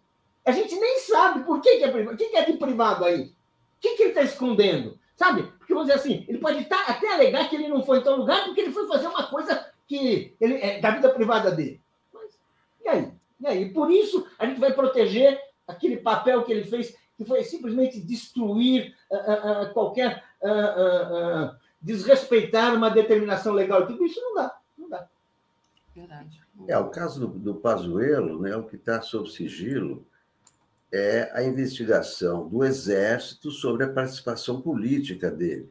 É. Né? Então, aqui tem aquela coisa se, se, é, uma, se é uma informação é, que diz respeito ao exército proteger ou não, não é? Mas não, mas aí é de interesse público, né? Pois é, pois é. Claro. Pois é. Mas... No caso aí, a, investigação não. sobre a participação do Pazuello é de interesse público. Não, Agora, já o caso da vacina, se o cara se vacinou ou não, é interesse não sei se é interesse, é interesse privado, é né? Público. Se o cara se vacinou ou não. Então... É, é público, é, vacinação é obrigatória, por que, que é privado? Não, se, se é, é, a carteira de vacinação, o presidente se vacinou ou não, é uma hum. questão de interesse público ou, ou, ou, ou privada? É discutível, né? É uma discussão, porque, na verdade, ele o tempo todo estava falando contra a vacina, né? Então, é. de então, alguma então, forma, seria então, é, colocar a público a hipocrisia é. dele. O crime é. é. falar contra a vacina, né? Exato. Porque você está expondo a população à doença. Esse não, é o crime. Agora, ser vacinado ou não, é. expor a carteira é não, crime? Ele fez um programa consciente de que ele estava expondo, arriscando a vida de milhares de brasileiros, mas a dele ele estava protegendo. Então tem uma questão de caráter, que é uma questão de caráter. É, um, é, é, é como roubar. É como. Isso aí é privado? Não é. Mas aí é aquela discussão que você traz, né, Paula? A legislação para ver como é que a gente vai aplicar a lei é, em cima disso tudo. Deixa eu agradecer vocês, mas já trazendo aqui os comentários. O Davi Aquino diz: Alex, Michele, como primeira-dama, não é figura de Estado? Ele está perguntando. Entendo que as visitas a ela são de interesse público. A Cristina Vilas Boas diz: Bom dia, fiquei emocionada com o discurso do nosso ministro Silvio Almeida. Como não se apaixonar? Compartilhei um vídeo no meu story no Instagram em que marquei o ministro e seu perfil oficial visualizou. Estou me rachando. Sheila Vilela, o Bolsonaro deve ter sido o primeiro brasileiro a ser vacinado. Edu Mangbit mandou aqui um apoio para a gente no Super Sticker. Fernandes, bom dia, excelente cobertura da, cobertura da posse, pessoal. O Pedro Fernandes, Lula e Haddad vão continuar executando mais da metade do orçamento federal para os bancos? Isso que interessa. É, Lúcio Flávio mandou um apoio, é, e eu acho que o outro, o resto penso eu que o Léo já tinha lido. Paulo e Alex, muito obrigada. É sempre um prazer estar aqui ao lado de feras como vocês. E é, me despeço, passo para vocês se quiserem dar um tchau aí para o pessoal. Paulo. Bom dia, até a noite. Bom dia, até a noite. Alex. Tchau, obrigado. Valeu. Deixa eu trazer aqui então o Edu agora. Bom dia, Edu. Tudo bem? Bom dia. Você pode notar que eu liberei o som hoje. Feliz Ano. Novo! Ele hoje lembrou de liberar o som. É, não é? Aqui é blog da cidadania, né, minha filha? Muito bom, Edu. E Edu, aí? Precisamos achar uma vinheta para você. Hoje eu, eu, descobri que você não tem vinheta de entrada, porque você sempre, junto comigo, o Léo bota a minha, né? Mas, então. Se quiser, eu posso entrada... Hã? Se você quiser, Se quiser, eu posso cantar. Uhum. Acho melhor Lula não. Né? Lá. Acho é que pode aí. cair audiência. É, eu acho também. Eu desconfio é levemente disso. O... E aí, minha amiga, tudo bem? Tudo bem? E aí, Audiência feliz... 247. Feliz futuro novo. Feliz futuro. Feliz futuro novo. Muito bom, muito bom. É, Ó, o Lúcio Massaferri está aqui. Estamos vivenciando também uma crise de escutas. É verdade, em todos os sentidos, né, Lúcio? Lúcio que é psicanalista. bom dia, é, Lúcio. Boa. Vamos lá. Edu, queria Por onde começar, não? Oi? Vamos começar pelo artigo? Vamos, vamos começar pelo seu artigo. Deixa eu colocar ele aqui. Vamos lá. Ai, são tantas coisas que tantas eu coloco emoções, né? aqui. Né?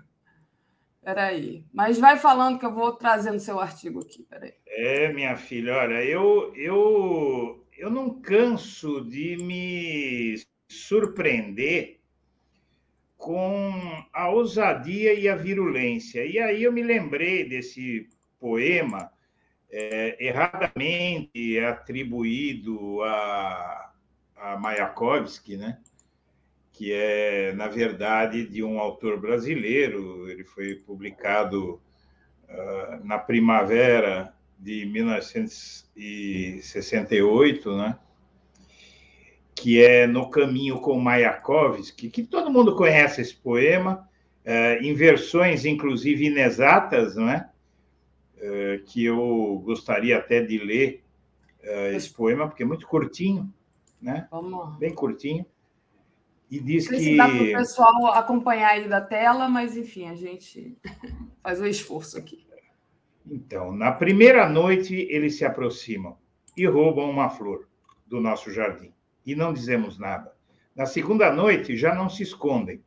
Pisam as flores, matam o nosso cão e não dizemos nada. Até que um dia o mais frágil deles entra sozinho em nossa casa, rouba-nos a luz e, conhecendo o nosso medo, arranca-nos arranca a voz da garganta.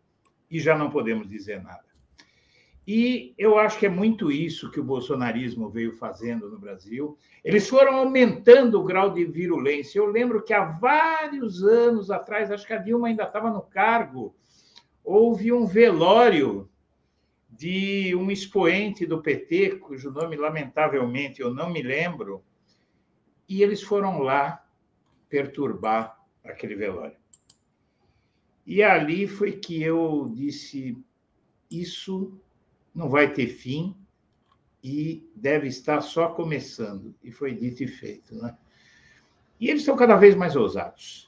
E mesmo tendo perdido, na derrota, eu digo no artigo, como você deve ter bem notado, Daphne, na derrota, eles se fortalecem, porque o bolsonarismo ele busca, é, é de uma resiliência, resiliência do mal, porque o mal é resiliente.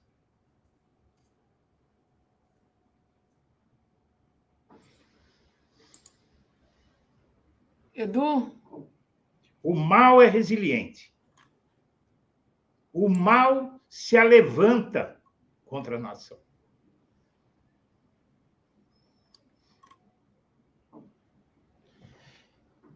E nós temos que nos defender. Nós temos que defender nossos filhos, nossos netos, nosso futuro, a humanidade, a decência. Chega! Eles foram longe demais.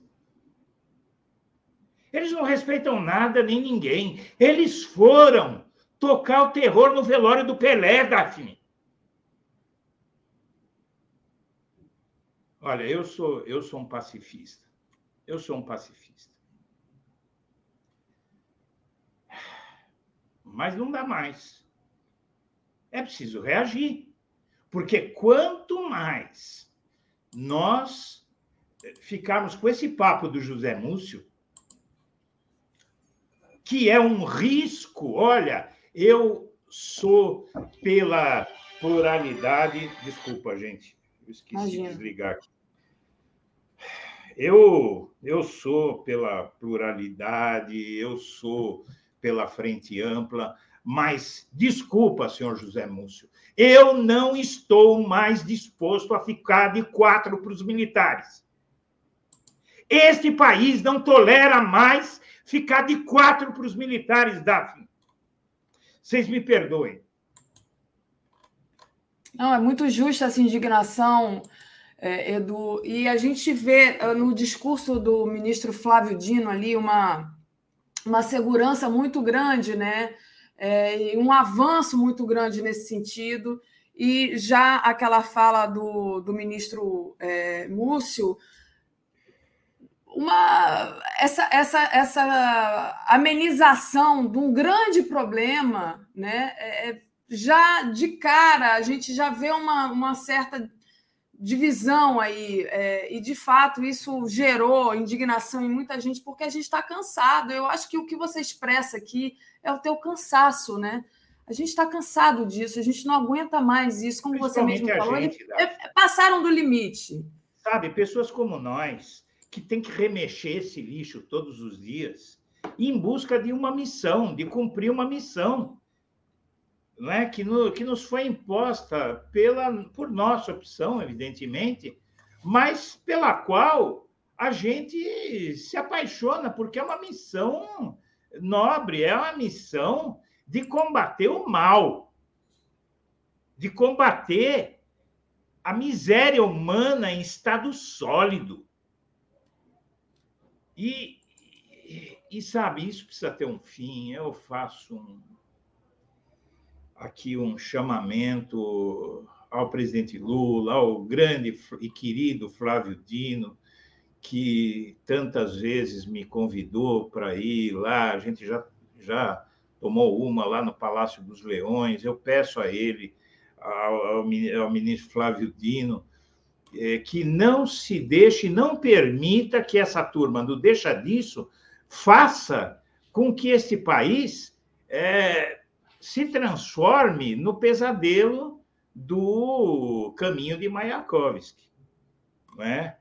do Eduardo Alves, lá, do, do escritor brasileiro, é, porque é o que está acontecendo. Eu acho que nunca esse poema ganhou tanta materialidade, porque uh, o nosso, a nossa rejeição, Daphne, à violência, a nossa rejeição ao conflito, como pacifistas, como humanistas que somos, é o que está fazendo com que essa gente goste. Eu assisti incrédulo, sabe o que? É uma cena prosaica, entre tantas outras, lá em Santa Catarina, para mim acho que era Floripa ali, porque o pessoal estava todo com roupa de praia, cercaram um homem que colocou o rosto do Lula no carro dele, não foi no carro de outro, nem numa parede, ele colocou no carro dele. Ele foi ele, ele quase foi linchado, arrancaram a bandeira do carro dele, violaram os direitos dele de cidadão. E ao violarem os direitos dele de cidadão, violaram os direitos de todos nós como cidadãos. Eu me vejo naquele homem que vocês publicaram aí, eu vi no 247, eu não tinha visto. É, a gente publicou. nós somos aqui. aquele homem que saiu, nós somos o Xandão escorrendo, como eu escrevi no texto, escorrendo cabisbaixo pelo portão de embarque do aeroporto lá dos Estados Unidos, não sei que aeroporto era. Miami. aeroporto de Miami. Sob os latidos, sob os uivos daquela matilha sabe? Então, é isso. Esse é o meu eu artigo. Eu estou aqui tentando achar o, é, o, o, vídeo. A matéria, porque foi essa matéria foi de ontem, né? É. é mas não tô, tô achando que já entrou tanta coisa aqui que eu acabei não achando. Mas é exatamente isso, né? Ele foi. Eu acho que todos nós ficamos doentes de, de ver Sim. aquilo. não por partidarismo, mas pelo abuso do direito de um cidadão. Uma turba de criminosos. Criminosos, porque para mim aquela gente é criminosa, covarde. Aquela multidão contra um que estava exercendo, ele não estava agredindo ninguém, ele estava exercendo o seu direito. Sim. Então esse direito foi cassado. Ah, Montesquieu dizia o seguinte: a injustiça que se faz a um é a ameaça que se faz a todos, Daphne. Muito bom, Edu. Olha, deixa eu agradecer o pessoal aqui que está nos apoiando, né? É sempre importante o apoio de vocês. E pedir para o pessoal deixar o like e compartilhar a live também. Vamos lá, Paulo JM Costa. Essa ocorrência foi no balneário de Camboriú. Ah, só podia ser. Só é. podia ser. Eu Malu Papo é, Antônia Fontinelli agrediu verbalmente Jânia, Janja, gente? Janja e a Imperatriz Leopoldinense, a, a escola de samba aqui do Rio, né? Todas as escolas se uniram em repúdio a Antônia e convidaram Janja para desfilar como madrinha. Eu vi isso, né? Ela, a, a essa, essa é, Antônia Fontinelli, que é de direita, né, disse que a roupa da Janja parecia a roupa da velha guarda da, da Imperatriz, porque é uma escola sem sal. Bom, aí a Janja foi convidada e tentar, é, parece que pediram lá para a Liga das Escolas de Samba para não deixar é, ela, enfim, entrar a ser jurada, sei lá, no, nos próximos desfiles no, do carnaval, porque ela não respeita a história de uma escola de samba como a imperatriz leopoldinense, né? Então, é. acho que foi assim bem feito, né? Para quem fala o que quer. Jorge Luiz Padilha, e que não respeita as pessoas, né? Não, desculpa, pulei um aqui. O Mark. A presença de pessoas como o Múcio no, é, e a ministra do Turismo mostra que ganhamos, mas não ganhamos totalmente. Eles ainda, eles ainda estão aí, comendo o Estado por dentro. Foi em Camboriú. Obrigada, Mark. Jorge Luiz Padilha. O velório de BH era do senador é, José Eduardo, do PT. O Genilson, dos Anjos. Bom dia, comunidade. Foi no velório do José Dutra, ex-presidente da Petrobras. Isso mesmo, é, foi é. isso mesmo. Ricardo Garcês, a, a, tirania se manifesta de várias formas. E o Lúcio Massaferri, poema de Eduardo Alves da Costa, né, falando do caminho de Mayakovsky. É, Joaquim Nogueira, AGU, torta de limão, outro Toffoli não aguentaremos. A Celi Lima, a mesma regra de quebra de sigilo telefônico deve ser usada para de sigilo de cartão vacinal. É, o, inclusive, o Alexandre Moraes está aí mirando é, nos bolsonaristas, né? Que estão muito ligados é, à questão daquela aquela ocorrência lá do dia 12 em Brasília, que são ligados ao Bolsonaro. Então, isso aí pode abrir muitas informações para a gente, né? Vamos, vamos aguardar. Edu, queria tratar de outro é, assunto com você, mas que você já comentou, que foi a despedida do Pelé, né? É, isso foi notícia ontem em todas as televisões Olha, do mundo inteiro. Lá. E, e abriu-se aí uma discussão, né? uma crítica, porque os craques brasileiros, o técnico do Brasil, ex-técnico, né? Ninguém apareceu. Então, passo para você comentar o, a despedida do Pelé e essa treta aí, digamos assim. Posso comentar com uma frase? Não, tem que comentar mais. Vai, mais? Então tá bom. Mas a frase já diz tudo. Está explicada a situação do futebol brasileiro. Sabe por quê? Eu não estou falando do Boa. ponto de vista técnico. Eu não estou falando do ponto de vista técnico. Eu estou Sim. falando do espírito, como dizem os franceses, esprit de corps, de, dessa gente é, empanturrada de dinheiro, não cabe mais onde enfiar dinheiro. Podiam parar de enfiar dinheiro nessa gente e enfiar profissionalismo neles um pouco. É muito dinheiro e pouco profissionalismo. Sabe, o, o Romário, ele estava do outro lado da rua e não foi. O que combina perfeitamente com o tipo de pessoa que o Romário, que tanto me encantou quando jogou, verdade, mas que hoje mostra quem é. Né? Mostra quem é. As atitudes do Romário mostram quem ele é, né? mas estava do outro lado da rua. É o Pelé. Olha, o Pelé que nem, sabe, ele andou, inclusive, é, fazendo um, um, uns gestos para o Bolsonaro, tudo, mas é o Pelé. Quanto Pelé fez por esse país? Olha, eu, eu durante algum tempo eu trabalhei na África. Assim, eu viajava para lá trabalho, vários países africanos, sabe?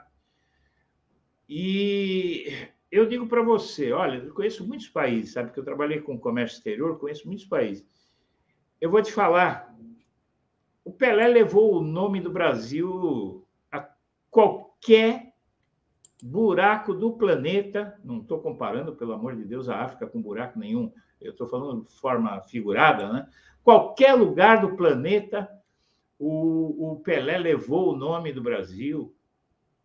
Não é? Então, eu, eu sei que há algumas polêmicas envolvendo Pelé, mas a gente não pode falar a obra dele não importa. O que importa é que ele deu uma camisa para o Bolsonaro. Acho que ele deu uma camisa da seleção para o Bolsonaro, né? Não importa, não importa. É o Pelé. Ele fez tudo que fez pelo futebol brasileiro. Uh, ele fez tudo que fez pelos negros brasileiros, né?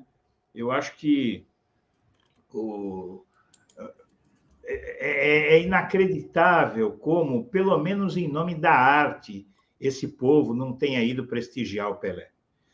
Enfim. É, não foi Neymar, não foi ninguém, né? Ninguém.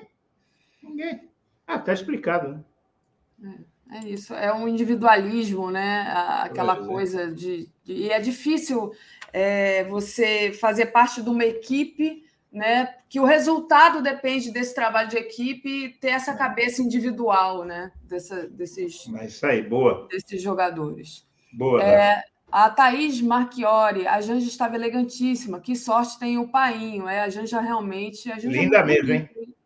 E muito bonita, mas isso aí não é a maior qualidade dela. A maior qualidade dela é que ela organizou aquele negócio todo, meu Deus do céu, foi é. a posse né, histórica, né? Enfim, foi muito bonito, gente.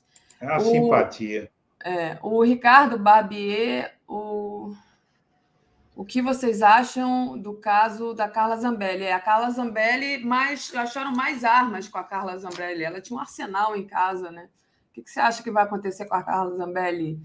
É, ah, enquanto ela for deputada, né? Só pelas armas, nada. Tem que descobrir o que ela andou fazendo nos verões passados, né? Que deve ter muita coisa aí para descobrir. Uh, agora, é, na, na, verdade, eu, eu, não, eu quero reagir. Eu acho que ela, nesse caso, nesse caso aí, em qualquer país, olha, olha a situação que está o Brasil.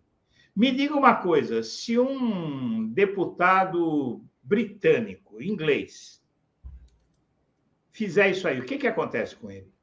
Nossa, escândalo. Não, ele perde, ah, não, no perde mínimo, perde o cargo, perde tudo. Agora, nós estamos no Brasil, e no Brasil, uma parlamentar sai pela rua, de arma em punho, uh, colocando a população em risco, ameaça um homem negro com os capangas dela, uma covardia só. Vários capangas dela perseguindo o homem e encurrar. O que, que eles queriam fazer com esse homem? É. Não, aquela cena foi grotesca. Agora. Queriam Edu... prendê-lo porque ele xingou, porque ele falou alguma coisa? Processa. Tal. Agora, arma em punho? É ele não, não apontou arma para ela? Não, é uma coisa assim horrível, né? É, é, é isso, né? Ela a, a covardia, né? Porque estava com uma arma, se sentiu ali no direito de fazer, se sente no direito de fazer isso, esse tipo de violência. Mas, Edu, falando sobre isso, eu queria que você falasse sobre as primeiras ações do governo Lula, justamente em relação a essa coisa das armas, né? Como é que você viu essas ações? Tem uma reportagem. Daphne, você do... chegou a ler essa reportagem? Sim, mas então, fala dela para gente. O crime organizado está comprando arma legalmente. Sim. Olha que maravilha. Que é uma denúncia que a gente tem feito aqui é, é, semanalmente sim, com o André sim, Constantini, né? É, Ele fala isso previa, o tempo né? todo, né? É. Quer dizer, poxa, é assim que eles querem combater a bandidagem, armando a bandidagem? Eles falam tanto: bandido bom é bandido morto, cadeia para todo mundo, uh, mata primeiro, uh, julga depois, tal, e ficam dando arma para esses caras? Porque realmente, né? Eu acho que é mais do que previsível o mínimo de bom senso o mínimo de bom senso, Davi. É, é, diz para todos nós o seguinte: olha, vamos lá.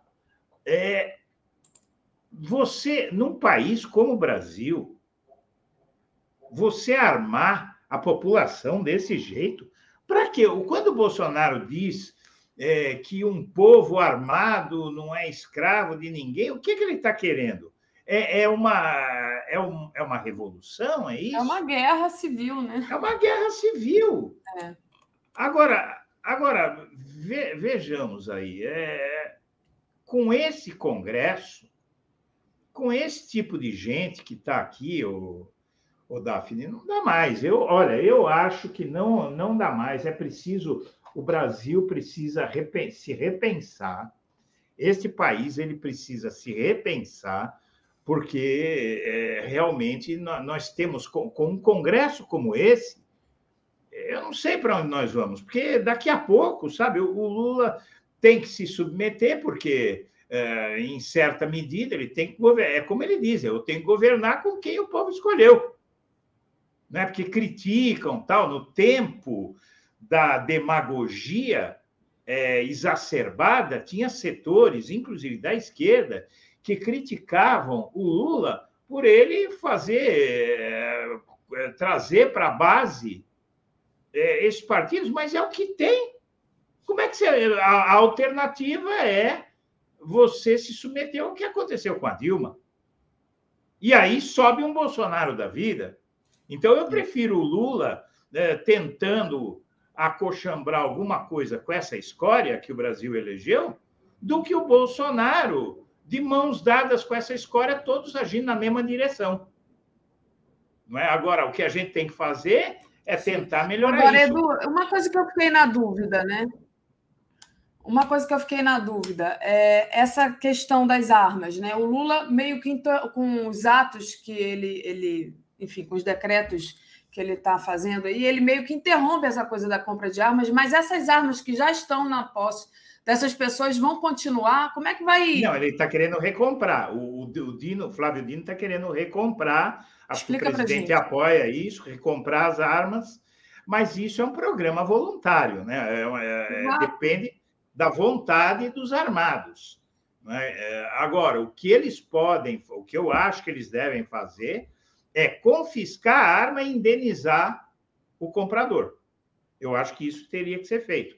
Agora, a consequência disso é uma outra preocupação, não é? Porque a gente está num momento em que a gente não sabe qual é a consequência disso e que as Forças Armadas ficam se, se portando, apesar de não terem dado golpe, só porque os Estados Unidos não querem, vamos lembrar disso apesar de as Forças Armadas não terem dado o golpe que o Bolsonaro queria, porque os norte-americanos proibiram o golpe, ah, eles estão sendo fiadores do fascismo, do golpismo, de todo tipo de eh, comportamento criminoso que, inclusive, viola a lei do Estado Democrático de Direito. Então, eh, inclusive, é, um jurista ontem, o Atier, né? É, a Folha, a Folha publicou, vocês também publicaram. Ele disse o seguinte: olha, além de não poder deixar esses caras na frente dos, dos quartéis, porque é ilegal, eles são todos criminosos confessos. Porque esse crime que eles estão cometendo está tipificado na lei do Estado Democrático de Direito, que substituiu a Lei de Segurança Nacional. E aí? Como é que faz? Então, é, realmente, a situação no Brasil é muito difícil. Eu quero aqui, junto com as minhas amigas, meus amigos aqui, é, com vocês, pedir, inclusive, aqueles que têm menos tolerância com as estratégias do Lula, que pensem o seguinte: olha o tamanho do pepino, olha a coragem desse homem, porque ele já foi vítima. Ele sabe ao que ele está se arriscando, Daphne. Sim. Você vê que o Lula não está com esse sorrisinho no, nos lábios, soltando foguete, porque ele sabe que é, na, no alvorecer da sua. É, no, no limiar da sua oitava década de vida, ele está arriscado a uma vingança feroz, macabra, maquiavélica. Maquiavélica, eu não gosto de usar esse termo, uh, acho impreciso, mas é, veja. É, então, a, a bucha que o Lula pegou, e estava cheio de gente querendo pegar essa bucha, Tá? Mas, eh, na verdade, o Lula sabe, ele sentiu aqui na pele, Daphne, o, o, o peso da vingança do fascismo. Sim. Né? É muito importante, muito importante, é, como a gente já falou aqui mais cedo, né? É, eu toquei no, no nome do ministro Dino e na firmeza que ele está conduzindo ali desde o do discurso dele da posse, todas as declarações que ele tá, que ele tem dado, né? Então tem uma matéria no Metrópolis, inclusive, dizendo que o Flávio Dino se torna super-ministro de Lula, né? Com a Desde antes de... de assumir. Oi? Desde antes de assumir.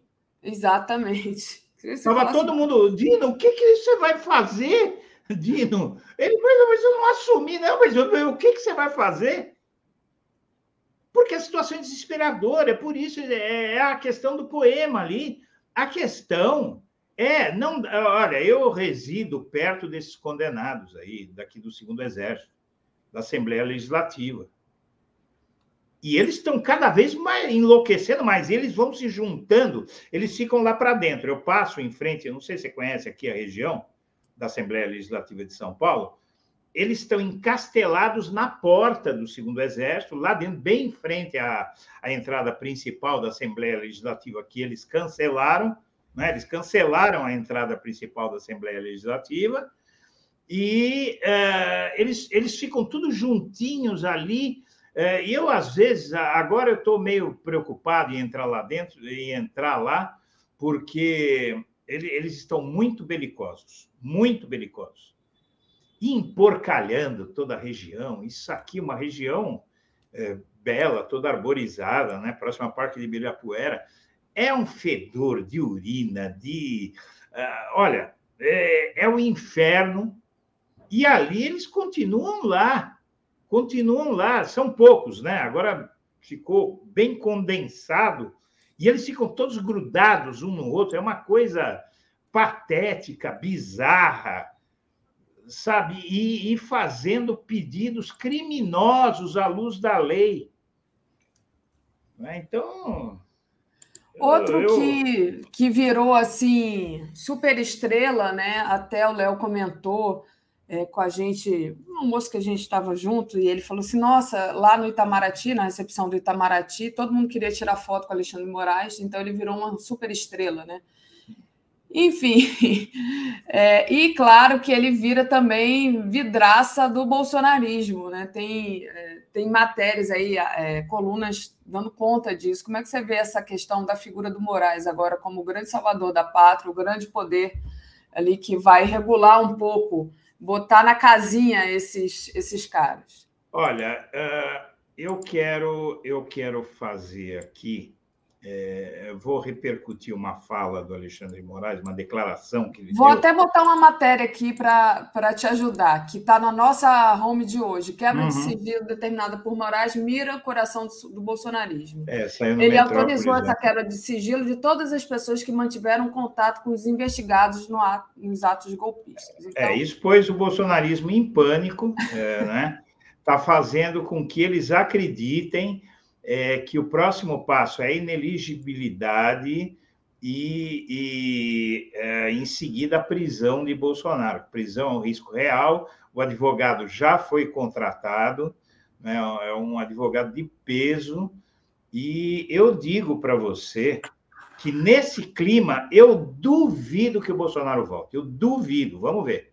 Eu duvido, tá? Porque ele sabe muito bem que a possibilidade dele ser preso é enorme. Tá? É, e então agora tem uma coisa. O Alexandre Moraes ele disse uma coisa que eu espero que a gente tenha a lucidez de entender. Ele não é um filiado a um partido político, ele não é correligionário de ninguém, ele é um juiz, é um magistrado, e a função dele é ser magistrado. E ele diz o seguinte: olha, eu fico contente que muita gente esteja me elogiando tal. Agora, vamos ver o que vai acontecer depois que eu der alguma decisão desagradável aí, porque esse é o problema dos magistrados, né? Uh, eu estou falando magistrado, não do Sérgio Moro. Sérgio Moro é outra coisa. Né? Sérgio Moro e assemelhados. Então, eu acho que ele tem tido uma coragem muito grande Tá? Ele, ele foi muito justo com o presidente Lula durante a campanha, com o PT. Ele tem sido extremamente injusto, mas é inevitável que em algum momento ele possa desagradar a gente. Então, vamos, vamos mostrar, vamos exibir a coerência e a seriedade que o bolsonarismo não tem, né?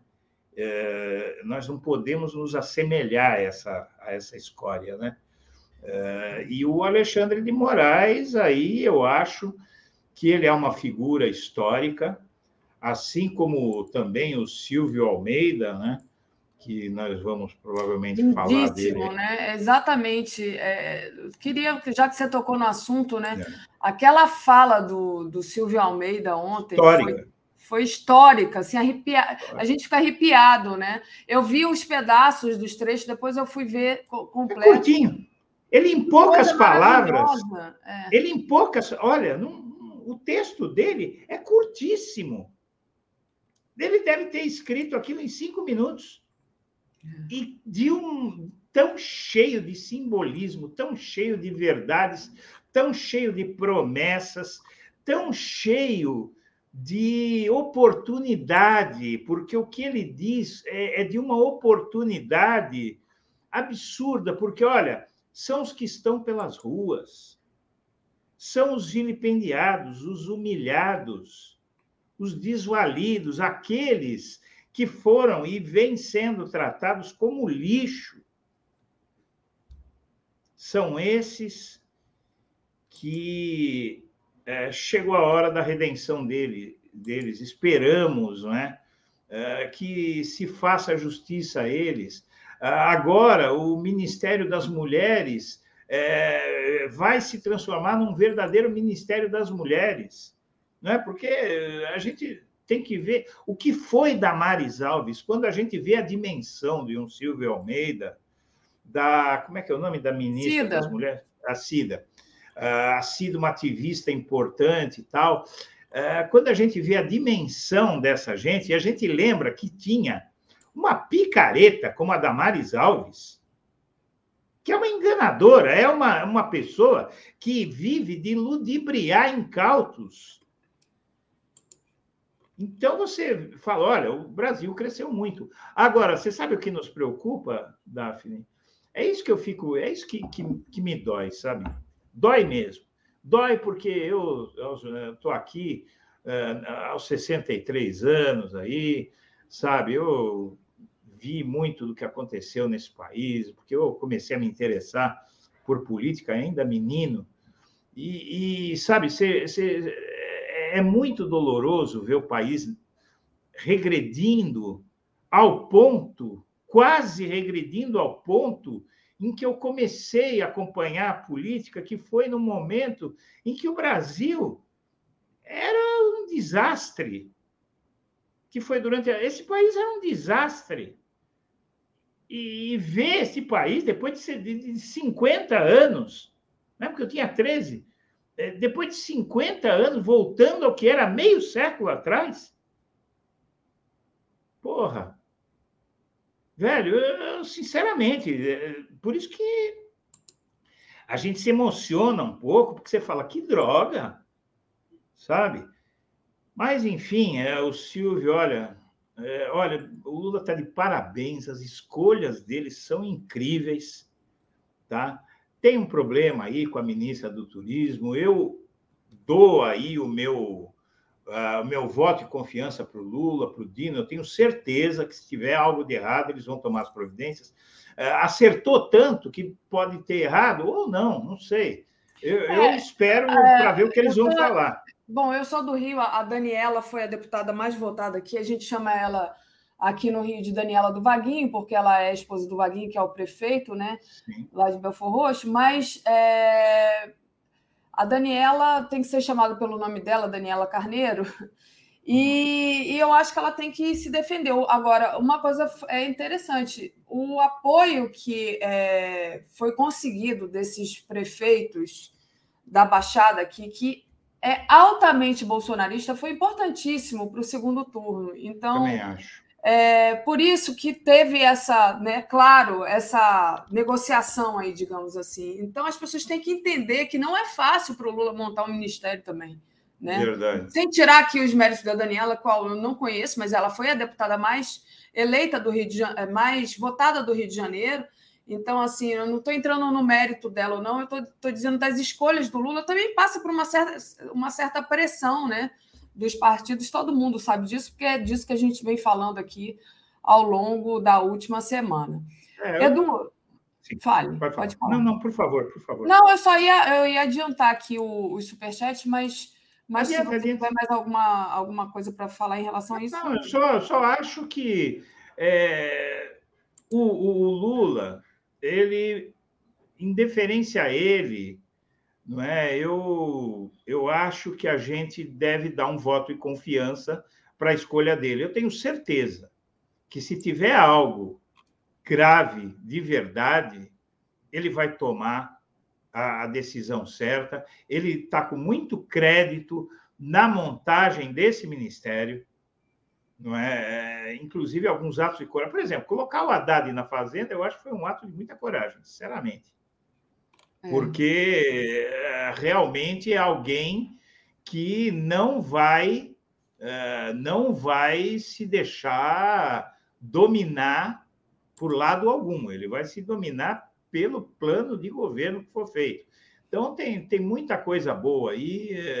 Agora, eu tenho certeza que eles vão dar uma satisfação para a sociedade. Ela, ela fez um, ela foi importante aí no Rio de Janeiro, né? Tudo é uma construção, mas claro, a, a imprensa, inclusive a imprensa brasileira está num momento perigoso, Daphne, pelo seguinte: é, eles querem provar que eles são isentos. Então eles querem provar. Agora não é antipetismo é aquela coisa de dizer, ah, eu ataco também, eu, eu critico também o Lula. E aí, sabe, na, na, na ânsia de demonstrar isenção, sabe, eu, eu acho que tem acontecido alguns ah, excessos aí. Eu só espero que não voltemos, eu acho que não vamos voltar ao que era, ao que foi na imprensa. Mas é isso. É, inclusive, é o meu tema aqui do começo da minha fala. Hoje a gente tem o Mário Vitor Santos aqui, né? Que uhum. trabalhou na Folha, e hum, ele vai falar com a gente sobre essa questão da mídia. A gente estava aqui na, com uma, uma matéria de primeira página falando justamente é, da Globo, né? A, a, o título da matéria é Globo diz que lua de mel com Lula pode estar chegando ao fim. Né? Uhum. Então, uhum. é o editorial do, do Jornal Globo. É, abre aspas, com população impaciente, governo deve descer do palanque e arrumar a casa de forma rápida e eficiente, diz o Jornal dos Marinho em editorial. Então tá aí, a gente sabe. Fora isso, teve a, a Folha, né? A Folha que sempre, é, digamos assim, causa estragos também, atacando o Paulo Pimenta ali, enfim. Mas a gente está vendo aí é. como é que essa. É, muito disso é uma, é uma ânsia de demonstrar isenção, né? Agora, você criticar só para mostrar isenção não é isenção, é o contrário de isenção. Não que eu acho, olha, é impossível você uh, fazer uma obra perfeita, inatacável. Agora, eu acho que vamos torcer para que o tom das críticas respeite o limite de, do criticado, que, que está agindo de boa fé. E eu queria pedir, eu não sei, eu acho que eu, eh, eu queria pedir à imprensa, e eu vou reforçar esse pedido, que se dê conta da coragem do Lula. Porque o fato dele estar num palácio uh, cheio de homenagens tal, ele não se ilude com isso, porque ele sabe no que isso pode se transformar. Assim como a Dilma Rousseff, assim Sim. como todos que pisaram, que sentaram naquela cadeira, sabem. E ele sabe que com ele a virulência sempre foi maior.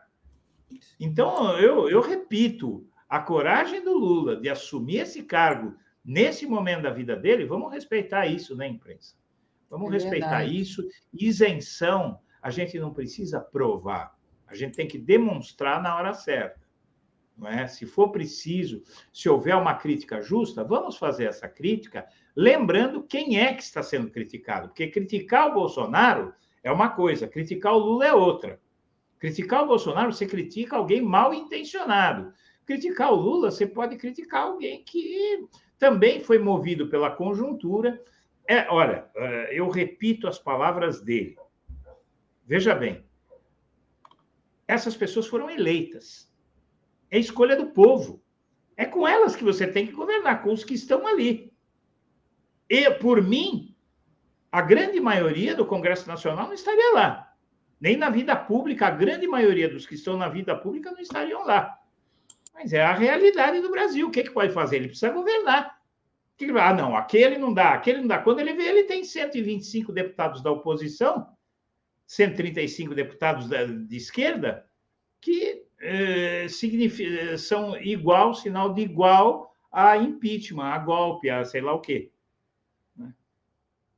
Verdade. E falando em Dilma, né, é, Edu, é incrível como a Dilma é, também é outra figura que as pessoas ficam ali se acotovelando para tirarem foto com ela e prestarem homenagem a ela. Né? Ontem, inclusive, está rolando um vídeo aí na, no Twitter que ela ali, um monte de gente querendo abraçar, tirar foto com ela ali na, no meio da, da, das posses dos ministros, e ela, ela solta um. Eu falei que a gente ia voltar. Eu não sei se você viu esse vídeo que está rolando por aí. Eu achei muito interessante, porque realmente, né, a Dilma parece que ela viu tudo isso que está acontecendo numa bola de cristal, naquele último discurso dela ali quando ela foi derrubada, né? Pois Impressionante, é, né? Mas olha, eu, eu sinceramente, a, a Dilma, é, ela, eu acho que ela foi uh, de uma coragem naquele momento que eu não teria tido. Eu acho que Acho que poucos teriam tido, né? É porque era Dilma, né? Ela saiu com uma. Eu me lembro da, da altivez da Dilma na votação do impeachment dela no Senado. Cabeça sorridente, ser, sorridente, serena, tranquila, consciência limpa e sabendo que os seus algozes é que estavam assinando a própria, a própria condenação pelos anais da história. A história não perdoa. Não é? A Dilma vai aparecer de uma forma, e os seus algozes vão aparecer de outro.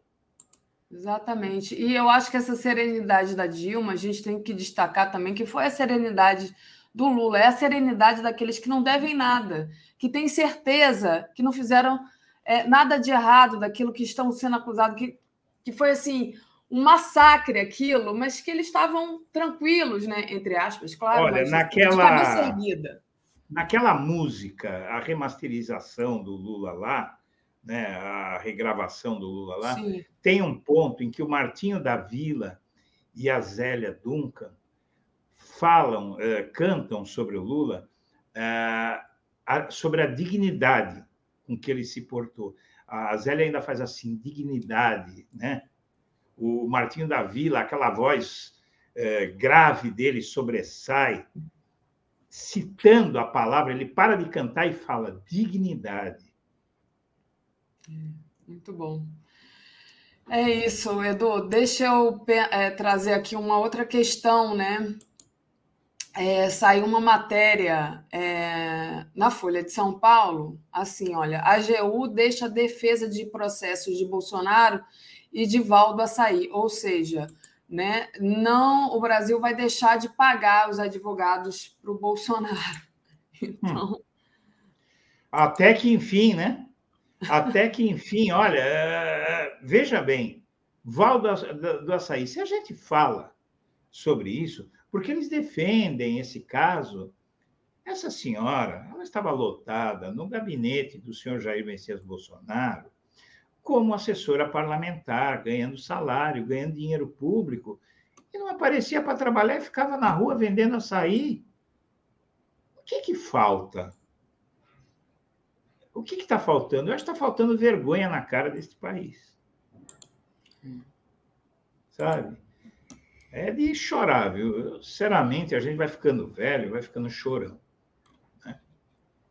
Mas eu acho que é, são, é, a gente viveu tantas emoções nesses últimos dias, né? É um acúmulo de emoções que a gente viveu. É um, é um desabafo. Ontem eu estava no Távola é, com um programa que a gente tem aqui no 247, com a Regina Zappa, o Miguel Paiva e o Aroeira, né? o Aroeira me fez uma pergunta, porque eu fui lá cobrir a posse, né? Eu estava em Brasília. E, e eu, quando o Lula estava preso, eu também fui à Vigília Lula Livre várias vezes e transmiti da Vigília Lula Livre. Então, o, o Aroeira me perguntou como é que foi isso, né? De, de ter essa emoção, de estar tá trabalhando na posse, assim. E eu disse, para mim foi o, o, fechamento de um ciclo, mas a, sabendo que começou um novo ciclo, que é de, de tentar reconstruir o Brasil junto com esse governo, né? de dar sustentação à verdade, à informação. A gente tem um papel muito grande, nós da mídia progressista, né? de tentar ali, de alguma forma, trazer a verdade, porque a gente sabe que os jornalões eles têm muitos interesses. Eu acho que é é genial uma fala que o Léo fez aqui, dizendo que não, que ele não quer virar TV comercial, que o 247 não, não tem essa ambição. Porque quando você vira TV comercial, você começa a ficar preso né, aos anunciantes, a uma série de coisas. A gente conseguiu, mesmo com o Brasil afundando, a gente conseguiu crescer, construir essa TV aqui, porque a gente não depende disso, a gente depende dessas pessoas que estão aqui comentando no chat né? Aqui embaixo a gente depende do Beto Silva, sabe? Da Luciana, da Mari Segatti. A gente depende dessas pessoas que estão aqui, que estão construindo essa mídia conosco. Então, eu fiquei da Virgínia Rodrigues, da Beta Alice, da Júnia Lage. É isso que faz a, a, a TV 247, né? que faz o blog da cidadania. Então, eu achei muito legal isso. E aí eu respondi para ele né? que lá de Curitiba eu lembro que a Andréia Truz, a, a, nossa companheira aqui de, de 247, segurava o celular para mim e eu segurava o microfone. Eu estava dentro de um programa desse, não me lembro se era Bom Dia, um programa que tinha, mas eu não conseguia falar, que eu estava tão emocionada e tão triste do Lula estar tá preso ali. A gente estava falando de frente da Polícia Federal, sabe? Eu estava assim, arrasada. E eu me lembrei da Andréia, falou assim: Daphne, calma depois que eu não consegui falar, eu falei assim, cara, eu entrei na transmissão, não conseguia falar. E aí ela falou assim, calma, que essa, essa avenida aqui embaixo, né? Porque é lá em cima no Morro, Polícia Federal, essa avenida aqui embaixo ainda vai se chamar é, Lula da Silva. E aí aquilo me deu uma tranquilidade, sabe? E quando a gente chegou ali, é, é, andando da rodoviária de Brasília para a esplanada, que eu mostrei na, na, nossa transmissão de posse, aquele mundo de gente chegando, nove horas da manhã já estava lotado, gente de todos os lados, gente de todas as cores, de todos os tipos, de todas as religiões. Eu fico até arrepiada, gente. Para mim, aquilo ali foi a glória, sabe? Eu fiquei emocionadíssima. Eu, não, de novo, eu não consegui falar e passei o microfone para a Andréia. Eu falei, Andréia, vai, porque é um negócio que afeta a gente. A gente faz isso aqui né, como uma missão. É, é de tentar, é, enfim, mudar esse país, de tentar ouvir, de tentar é, é, é, ajudar, por exemplo, as pessoas a escutarem aquele discurso maravilhoso do Silvio Almeida. Falando em emoção, eu te mandei, eu te mandei uma foto que eu gostaria que você colocasse, porque eu vou te falar sobre esse momento para a gente fechar hoje. Vou trazer agora para você. Peraí. Vamos lá, Edu. Muita emoção, né? Nossa. Tá aí. Esse foi o dia 6 de novembro de 2019. Eu fui entrevistar o Lula lá em Curitiba e no fim da, da conversa, eh, eu, eu disse para ele, presidente, o senhor vai ser libertado. E ele colocou a mão aí no meu peito e disse, Eduardo, eles não fizeram tudo o que eles fizeram comigo para depois me libertar. E dois dias depois ele foi libertado, porque o Lula, eh, dentro daquela prisão, ele exibia aquela dignidade sem tamanho, mas ali naquele momento eu senti a dor dele.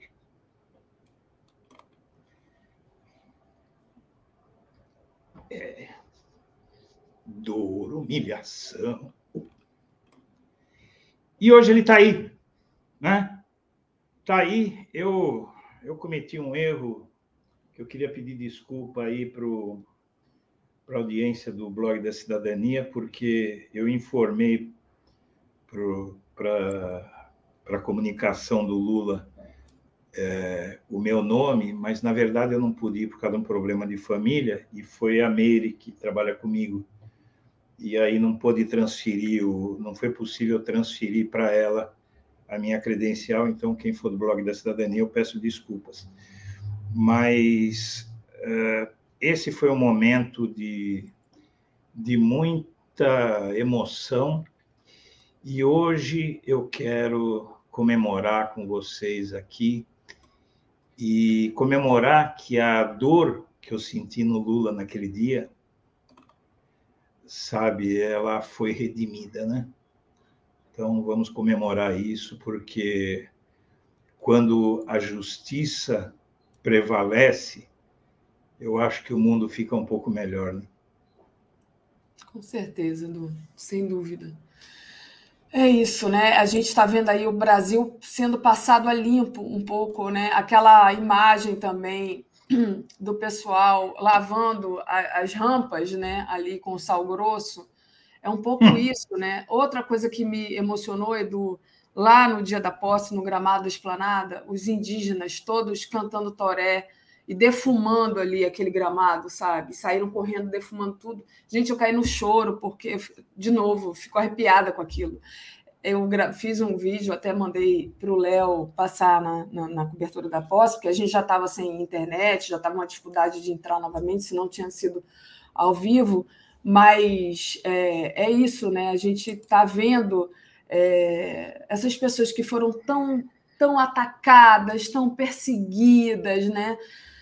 a gente viu subindo a, a rampa é, junto com o Lula ali, o Lula de braço dado, de braço dados com, com Raoni, né, uma catadora de, de produtos recicláveis, uma criança negra, é, um LGBT, é, um deficiente. Então, assim, a gente viu ali o Brasil subindo a rampa com ele, coisa muito simbólica, muito Encantou o mundo, hein, Daphne? Encantou, Encantou o mundo. mundo.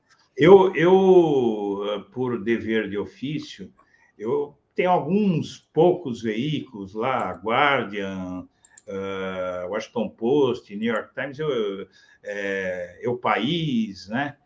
Uh, alguns, alguns jornais que eu, que eu leio assim mais por cima, parte sobre Brasil, principalmente, porque eu não estou cobrindo o internacional, uh, e é impressionante a, a forma como o mundo viu aquela cena foi de uma genialidade. Olha, aquilo foi muito genial e eu quero fazer um agradecimento ao Bolsonaro.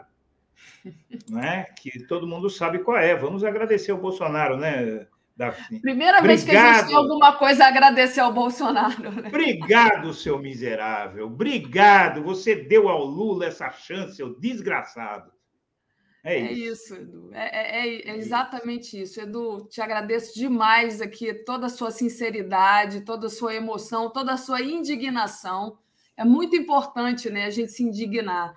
Deixa eu agradecer também, antes de você sair, o Jorge Nascimento disse que sentiu o mesmo. Edson Siqueira diz: linda, Daphne, linda fala, Daphne, me representa. Obrigada, Edson. Eu acho que é isso. A gente trabalha aqui com emoção, eu, Edu, a gente não está. Né? Enfim, vocês sabem, eu nem sou jornalista de formação, o Edu também acho que não é, mas a gente está aqui no, como uma missão, né? É, Deise Azevedo, essa análise do Edu sobre a imprensa querer a qualquer custo parecer isenta se aplica também à parte da mídia progressista. Pode criticar, mas com bom senso. A gente critica aqui o que tiver que criticar também é, o nosso, é a nossa missão, criticar e ou é, não criticar ou apoiar o que a gente achar, né? E cada um, eu acho que é incrível aqui na TV 247 que cada um é, que fala aqui, a gente tem opiniões muito diferentes, né? A gente tem um, um André Constantini, por exemplo, que tem uma fala super radical, a gente tem gente que já é, teve dentro do, do, do, governo, a gente tem gente que, que não tem nenhuma filiação partidária, é, professor, a gente tem de tudo aqui na TV 247, é muito democrático. Então, é, essa missão de querer parecer isento, eu acho que a gente está muito mais perto da isenção do que a grande mídia, isso aí sem dúvida, gente. Porque criticar o, o Bolsonaro, desculpa, Daphne, pelo me interrupt. Vai, não, vai, vai. Mas, vai. mas o, o que acontece é o seguinte: é muito diferente criticar o Lula e criticar o Bolsonaro. Porque são pessoas diametralmente diferentes. É, criticar a alguém que age é, da forma que ele sempre agiu tem que ser com comedimento. Agora, se criticar um cara que ele acorda errando, dorme errando e passou a vida inteira errando, aí, aí não tem jeito, né? A gente já não pode dar a mesma ah, o mesmo voto de confiança, a mesma coisa. Ah, e também a quantidade daquilo que criticar. Né? Sim. E tem outra coisa, né, sobre parecer ou não isento. O Lula mesmo falou, né, me cobre, me cobre, me cobre. Então, assim, precisa de uma cobrança também para ajudar a construir esse governo, porque ele está lá no meio de uma composição de gente que está do lado dele, mas que também é um pouco inimigo do povo brasileiro. Então, assim, gente, a gente também tem que criticar com toda a ternura, sem perder a ternura jamais. Essa é a minha opinião, né? Porque vamos, o Lula falou, me cobrem. Então, Não, e vamos complementar que... a fala dele. Me cobrem, senão a gente pensa que está acertando. Isso! Muito bom. Né? né? Mas, às vezes pensa que está acertando e não está, né? É. É, então, aqui o, a, desde Azevedo, a esta análise do Edu sobre a imprensa querer a qualquer custo. Ah, essa foi a da já tinha lido. Aristides Bartolomeu Novaes. Edu, o que você acha de fazer uma reforma política? Com o povo, como o povo pode reconhecer os candidatos com essa quantidade de partido? Urge mudanças. Eu, eu peço para você é, separar esse Sim. tema do Aristides para a gente falar quarta-feira que vem. Eu já estou aqui em cima da hora, Edu, com o Mário Vitor me esperando. Aparecida Fernandes. O Bozo tinha razão, a Globo é um lixo, devia fechar. É, eu acho que isso aqui também é uma outra discussão. Aí, essa daqui eu vou deixar para o Mário Vitor é, responder e para o Edu também, se quiser comentar na semana que vem. O, a Rosana diz assim: e os canalhas que estão em frente das bases militares, quando serão removidos de lá? Pergunta ela. O Janine, a Janine Toma Ponte diz: o Neymar não foi por não ter sido liberado pelo PSG, foi o pai dele. Ah, tá, legal, boa informação. Mas fala, Edu, para a gente é, finalizar aqui. Não, não, eu, eu, eu acho que até me fugiu, mas é, olha, obrigado pela atenção, gente, e, e vamos para cima, vai ter muita luta. Olha, infelizmente a eleição não acabou, só começou o terceiro turno, e não é uma decisão do lado de cá, é uma decisão do lado de lá de manter o terceiro turno. Né? Vamos esperar que o bom senso baixe sobre essas cabeças aí, porque o Brasil não aguenta mais. Perfeito. Deixa eu só respondendo aqui a Malu, que disse: se é para cobrar, por favor, Lula, tire o Múcio, pelo amor de Deus. E o Arpagos diz que mandou umas, umas fotos para mim no meu endereço eletrônico, mas eu não vi, não recebi Manda de novo, é meu nome com F mudo, arroba brasil247.com.br. Obrigada, Edu. Valeu. Beijão. Grande abraço, Daf. Trazendo aqui Mário Vitor Santos. Bom dia, Mário Vitor. Que prazer. Muito bom dia, Daphne. Prazer é todo meu falar com você, com a nossa audiência imensa. Mário Vitor aqui no Bom Dia, que é, é raro, né, Mário Vitor? Mas eu espero que esse ano 2023 você esteja mais tempo aqui com a gente, venha mais. Eu também. Mas é, vamos lá, tem essa questão. Bom, primeiro, é, eu sei que você, imagino, né? Eu estava em Brasília, então não pude ver a nossa cobertura da posse. Do, de, pela tela, eu entrei na tela quando estava lá na esplanada, mas imagino que você tenha entrado também na cobertura Sim. da posse. Já deva ter falado do seu sentimento. Sim. Mas então queria dizer para você feliz ano novo de reconstrução do Brasil. Te pedir para você falar um pouco sobre isso. Bom, eu acho que nós tivemos uma cobertura do 247 histórica. É, bom, num momento absolutamente histórico, raro, inédito.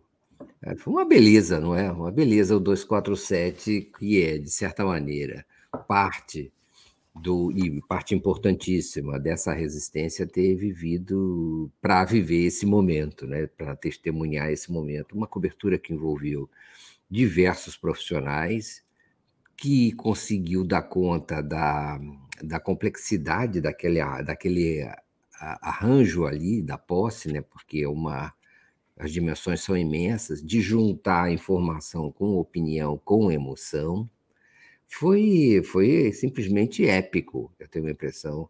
Nós podemos considerar essa cobertura como épica né, e estarmos ali diante daquela situação né, do presidente Lula voltar ao poder na, não, numa situação de derrotar um governo é, que estava lá. Não sei o que, que, é mais importante, se é o presidente Lula voltar ao poder ou o Bolsonaro sair do poder. Né? Se, nós, se nós tivéssemos que classificar, eu até diria que a retirada do, do Bolsonaro, a saída dele naquele avião, e que foi também acompanhada pelo 247, é? É, aquilo foi épico também, é? foi simplesmente indescritível e comprometeu, eu tenho a impressão, a carreira política futura do Bolsonaro, seriamente, na hora em que ele precisar de votos para voltar ao ao Palácio do Planalto, isso será cobrado dele. E se ele não for reeleito, se ele não for eleito, todos nós esperamos, eu tenho a impressão que isso será um fator importante. O abandono do governo nas últimas semanas e a recusa em passar a faixa eh, presidencial para o presidente eleito, para o vitorioso nas eleições, é, além de todo o restante da obra, vai significar muito é, em termos de políticos futuros para, é, para o, o, o, Bolsonaro. Veja bem, Daphne, que o PL já está começando a duvidar da concessão de verbas para sustentar o Bolsonaro. O Valdemar da Costa Neto já está dizendo que sim, talvez não, é possível, porém. Então, o desgaste do Bolsonaro não foi, é, não foi pouco nesse tempo. É, o desgaste junto digamos, às instituições, à justiça, ao parlamento, é? aos mesmo aos seus correligionários que foram eleitos, mas o desgaste também junto a uma parte da população, mesmo aquela mais radical, que esperava alguma, pelo menos parte dela esperava alguma fidelidade do Bolsonaro às palavras é, que ele que ele citava, né?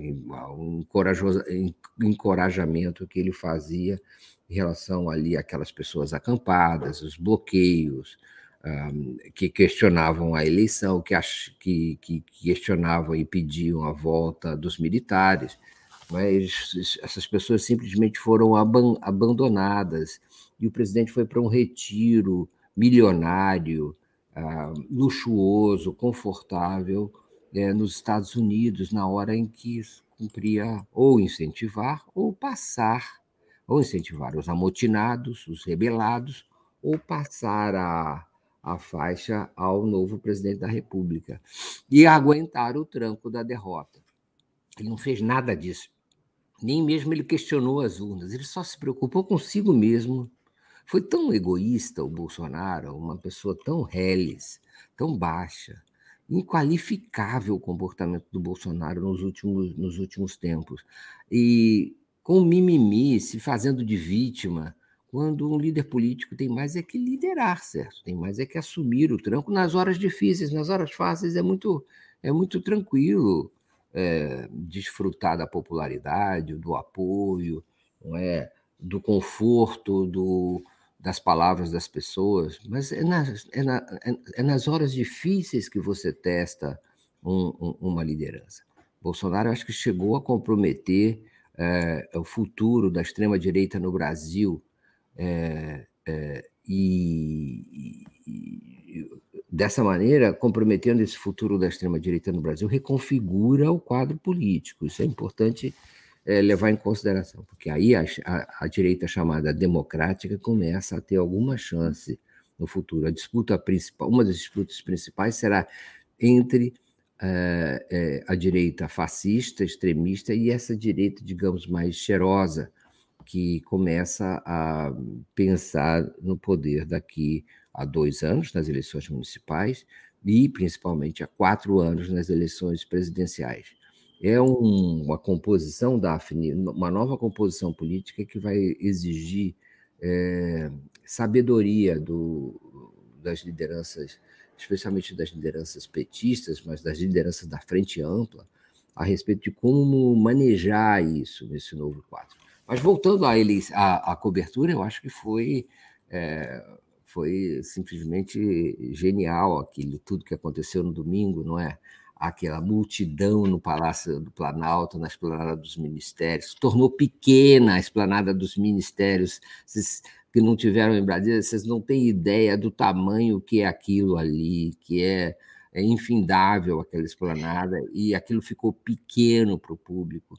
Aquela subida na rampa, vocês já mencionaram isso, simplesmente inacreditável, capa de todos os jornais do mundo, é, capa, foto, tudo muito bem dirigido, não é? Em sua, digamos assim, harmoniosa bagunça, não é? Uma espécie de diversidade, é, é, é, como é que eu posso dizer, casualmente coincidente, não é? Uma espécie de acaso é, de, de uma multiplicidade que deu um acaso harmonioso e inédito e lindo, não é? Queria lembrar que as pessoas estão co cobrando né, da catadora, mas também do, do, é, do representante dos povos indígenas, né?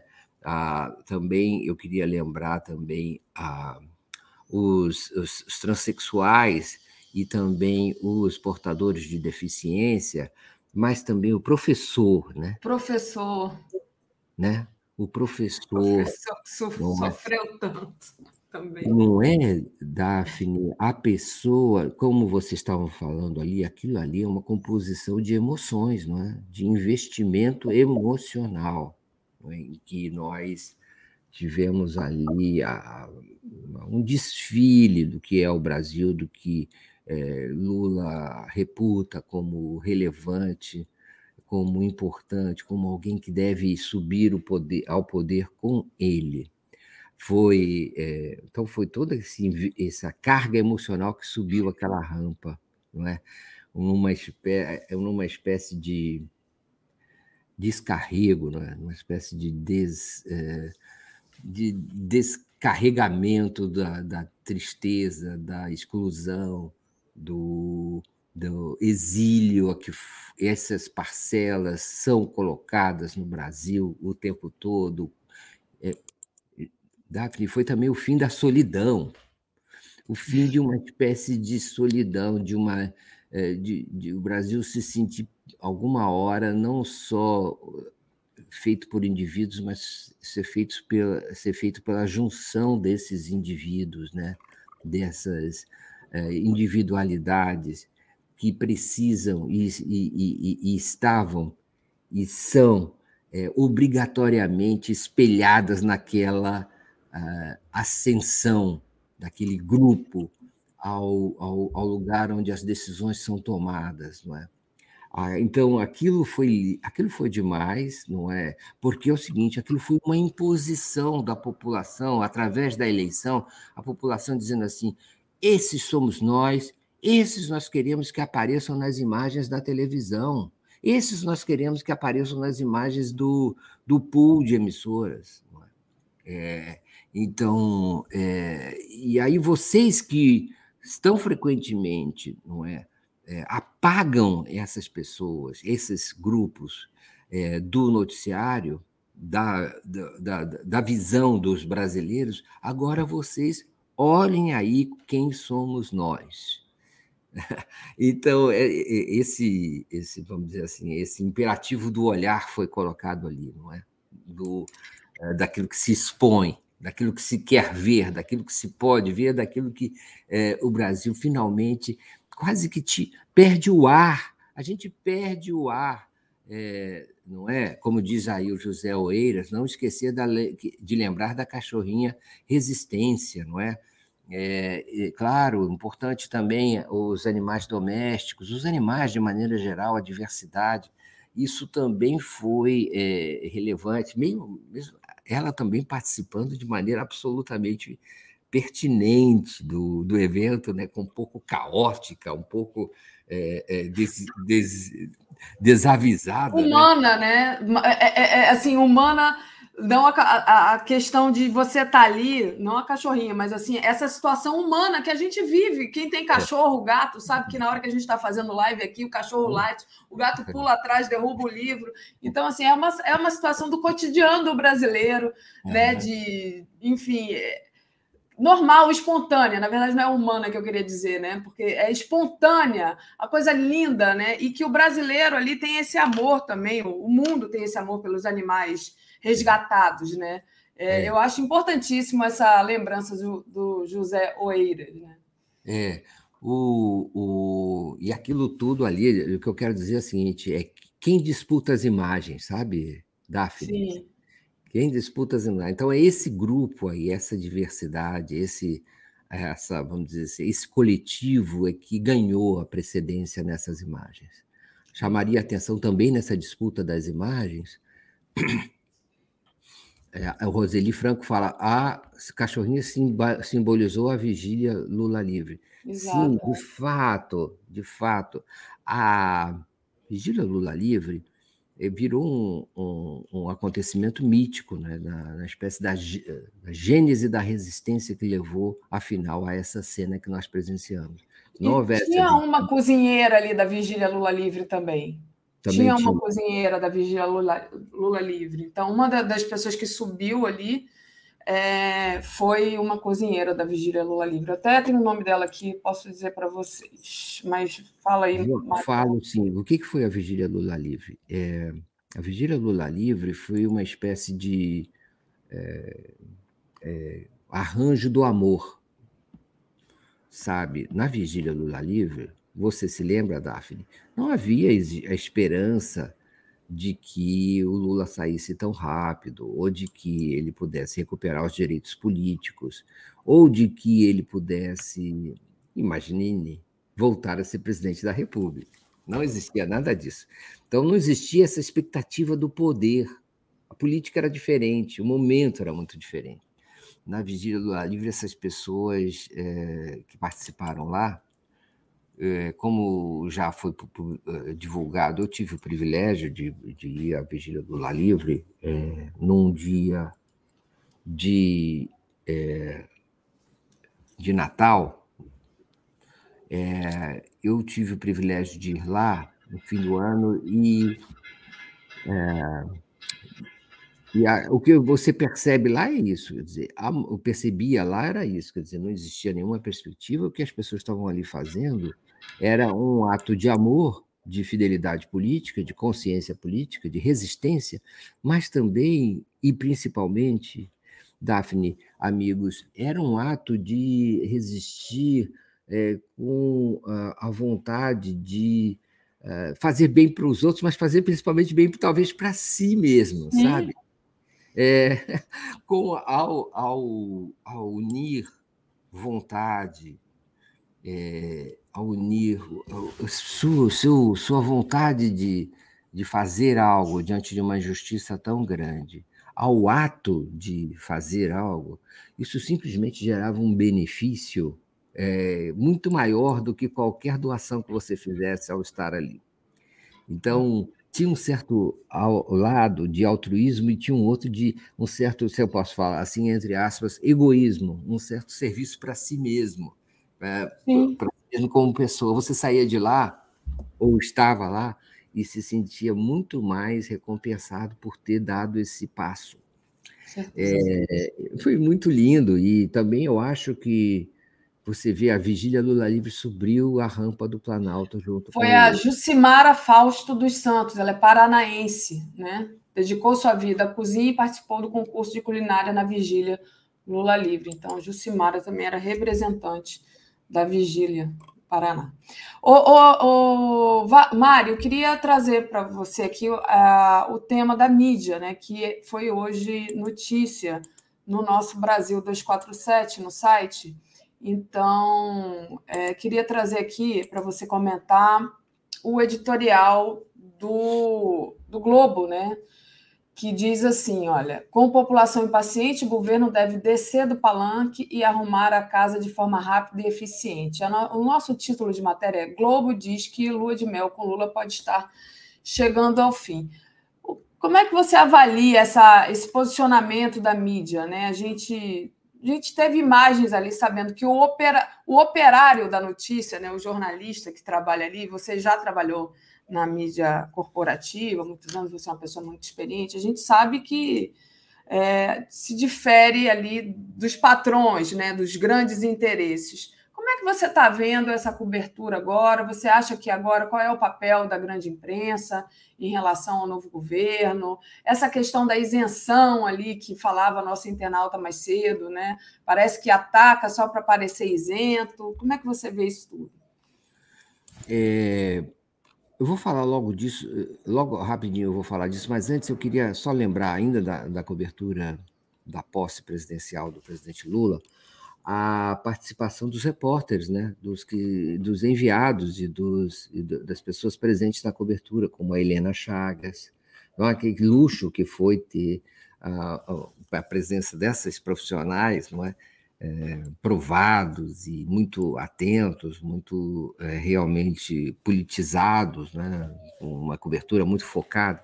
O Marcelo Auler, o Rodrigo Viana, né, e todo, todo o time que estava também é, comentando. Né? Então, eu tenho a impressão que também, é, Daphne, há uma certa afirmação de um tipo de mídia, né? Da presença irrecusável dessa nova realidade midiática que deve ser levada em consideração. Né? É, e os veículos reagem a isso. É, veja bem, olha, olha, olha bem, então, com, essa, com esse tipo de cobertura, com esse nível de cobertura, Helena fazendo imagens do tapete verde, Rodrigo fazendo imagens de, do mezanino, é, o Marcelo Auler do lado de fora, toda essa. Essa e são, eles são, como é que é? Repórteres de texto, de áudio, de imagem, mas cinegrafistas também. Né? Cinegrafistas, né? é, é um tudo em um ali, que é impressionante. Então, é, e funciona com uma informalidade competente, sabe? E uma complementaridade que também enriquece. É, às vezes nem é preciso que a imagem seja tão boa, porque já na voz desses profissionais a, a realidade ganha uma cor e uma vida que, que dispensa outras, outros adereços, mas mesmo assim eles estão lá. Chegou, chegou aqui, olha cá, está para lá, fez assim, vamos ouvir Fulano. Aí ouve do jeito que dá e, fica muito bom, muito melhor do que aquele outro que está todo preparado, com mil links, com mil cinegrafistas. Enfim, há uma outra realidade na mídia, isso a gente precisa levar em consideração. Há uma outra realidade, há um outro apelo do público, do espectador, do internauta, participante, toda a presença dos internautas durante toda essa cobertura riquíssima, como acontece aqui, complementando, contestando, é, trazendo outros aspectos, lembrando o que uma, faz toda, toda, toda a diferença e está no centro da informação.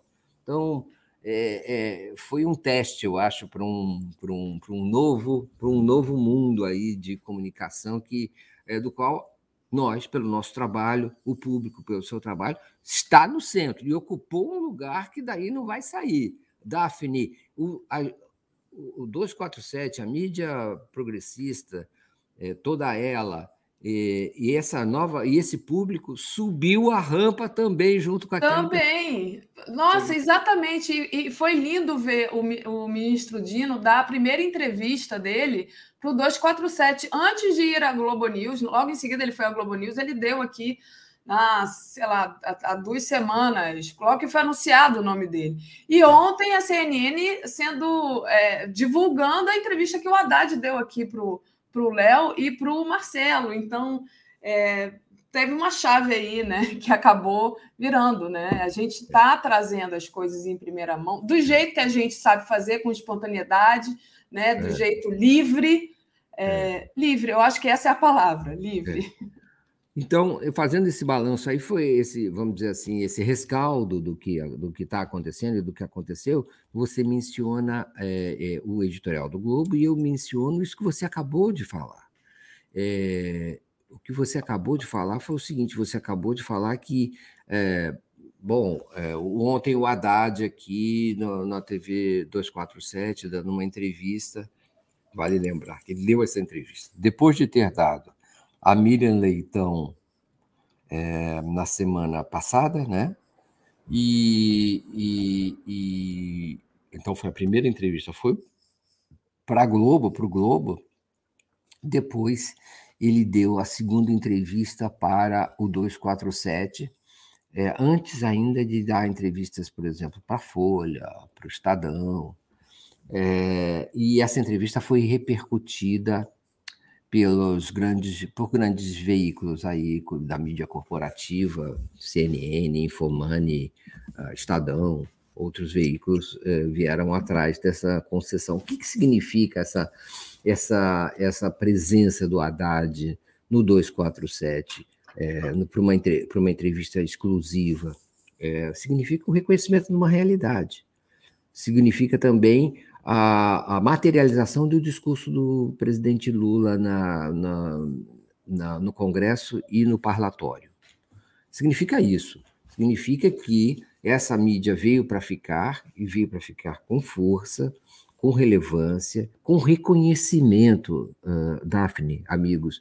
Reconhecimento, reputação é muito importantes, são muito importantes. Então está aí é, essa demonstração de uma nova realidade do principal ministro, não é? Eu posso dizer sim, principal ministro do presidente Lula dessa nova gestão, é, em sua primeira, logo no dia seguinte à sua posse, já é, registrando e mostrando a força que tem é, esse novo, essa nova situação ideológica, simbólica, mas também prática não é? Então, de, valorativa, as pessoas valorizam o, o, a mídia progressista, o 247, e isso é um reconhecimento que machuca, né, Daphne, aos poderes constituídos, mas é, fere, não é? Desorganiza, confunde a, a, a, a ordem estabelecida. Há um novo há novos é, é, convidados na sala, na, nessa, nessa festa. E essa, essa grande novidade, que será ocultada para sempre, é a presença de veículos como o 247 na sala de jantar. É, e, e, com, e, com, e junto com que tudo que eles fazem. Né? Agora, então, aí o Globo, eu tenho a impressão que o Globo é, sentiu o golpe e, e libera um editorial como esse, né? quer dizer, no segundo dia de governo, não é terceiro dia, hoje é quarta-feira, né? segunda, terça, quarta. O terceiro dia de governo já sai um, um editorial é, pre prevenindo que a lua de mel pode estar chegando ao fim. Há uma certa intranquilidade né, do, do, do, dos veículos de comunicação por causa dessa disputa dentro da mídia Claro que existe mercado também, sim, existe mercado, mas é preciso levar em consideração esse contexto de que o pessoal não está muito contente, um, com a, a, a presença desses novos é, atores dentro do mercado de comunicação, com essa perspectiva muito clara de poder. Daphne, não será possível governar sem é, tratar da questão da comunicação. E, e, esses veículos estão acostumados a ter o Globo, a Folha, o Estadão, a TV Globo, a Globo News, a CNN e etc., tem, estão acostumados a ter o monopólio das narrativas e das versões na mídia brasileira. Então, é, é, como é que pode, então, o Haddad vir dar uma entrevista no 247? É porque esse monopólio está sendo rompido. Isso parte de uma certa consciência é, do presidente Lula a respeito do que, do que se passou com ele ao longo de sua história com os governos petistas. Então, mudou, mudou. A lua de mel também tem a ver com isso. O fim da lua de mel também tem a ver com isso. Tem a ver com o fato de uma certa dor de cotovelo. É, os veículos têm ter, eles, os veículos na mídia é, é, corporativa, eles estão acostumados a ter não só o monopólio da opinião contrária, como também a exclusividade no acesso a essas fontes. Eles perderam exclusividade do acesso a essas fontes. Está rompido isso pelo Flávio Dino, pelo Fernando Haddad pelo, e por outros. É, é, a derrota, eles perderam essa exclusividade na eleição. Né? Eles foram derrotados nessa eleição. Já vinham sendo derrotados, inclusive, pelo Bolsonaro, com suas redes é, de fake news e de golpismo. Agora foram derrotados também pelo flanco esquerdo pelo flanco é, da mídia alternativa. A, não teve, não teve, as luas de mel, elas são em geral é, de 100 dias, uma certa, um certo arrefecimento, uma certa tranquilidade, uma certa manifestação de boa fé, de credibilidade no novo governo. Não durou nem, não está durando nem cinco dias, não é? Então isso mostra como é, a disposição desses veículos me parece é, se transformou inteiramente, porque porque eu, eu tenho a impressão que eles detectam que o presidente Lula, especialmente o presidente Lula, não está se dobrando às pressões para, é, para fazer concessões a, a, a, econômicas agradáveis aos olhos do, do mercado, do próprio mercado. Agora, Mário, Vitor, aproveita essa deixa e coloco aqui essa matéria nossa também. Folha volta a atacar Paulo Pimenta em razão do evento ocorrido com Bolsonaro Juiz de Fora. O Paulo Pimenta, né, que é, ele, ele, a Folha está acusando o Paulo Pimenta, é, que fez uma fala de combate à desinformação, né? Queria saber de você por que, que você acha que é, o Paulo Pimenta é um dos principais alvos da mídia, né? É, o, o Paulo Pimenta, bom, eu acho que eles sentiram cheiro de sangue, sabe? Então, eles, os tubarões estão vindo atrás do, do, do cheiro de sangue existente é, ali na área da, da SECOM, Secretaria de Comunicação da Presidência da República, Ministério, no, o que voltou a ser Ministério. O, o, o Paulo Pimenta é, não é o, candidato favorável a, a essa posição, né, o ministro que ocupa essa posição, que seja muito bem, bem quisto pelo, pelo, pelos veículos de comunicação. Né? Ele é, mas ele tem uma, uma estratégia muito, muito boa, né? que eu acho que foi muito sensata a estratégia que ele estabeleceu, é, que é, bom, primeiro de tudo e antes de qualquer coisa, é respeito aos profissionais da comunicação, respeito aos jornalistas, é, um tratamento civilizado, é, com grande, é, é, vamos dizer assim, reconhecimento do papel dos veículos de comunicação. Essa é, é, por que, que isso é importante? Porque isso foi exatamente aquilo que não foi feito durante o governo Bolsonaro. É? Os veículos, os meios de comunicação não eram, não eram objeto de atenção por parte dos, especialmente esses, esse grupo né, de grandes veículos de comunicação da mídia corporativa, não eram objeto de atenção da parte do Palácio do Planalto, que preferia se comunicar é, exclusivamente por lives, não dava entrevistas, não dava entrevistas coletivas, não convocava é, pronunciamentos que fossem, digamos, através da, da mídia é, o, os o, a política de comunicação do governo Bolsonaro era uma política de desintermediação, né? de não reconhecimento do, do, do, papel dos veículos, dos jornalistas, como essa espécie de é, meio de condução das informações, de processamento das informações. O que havia era uma política do cercadinho, você se lembra muito bem, muito bem disso, em que as informações eram liberadas através ali daquelas entrevistas improvisadas é, com os jornalistas que fossem só a favor e, e, e, e que ou, ou, quer dizer jornalistas a favor ou jornalistas que fossem a favor ou internautas que fossem a favor do governo Bolsonaro agora isso isso vai mudar e faz parte. Primeiro, é, dizer que é, o, o, Paulo Pimenta é sensato ao dizer isso. Vamos é, nos preocupar com a, transformação, a comunicação como um fenômeno social, que é importante nos comunicarmos bem com a população para passarmos informações verdadeiras, verídicas e, e comprovadas, é, para que isso se transforme em benefício para a população. Então, essa preocupação social do, eh, da informação pelo seu lado social é, é, muito relevante, porque é o seguinte: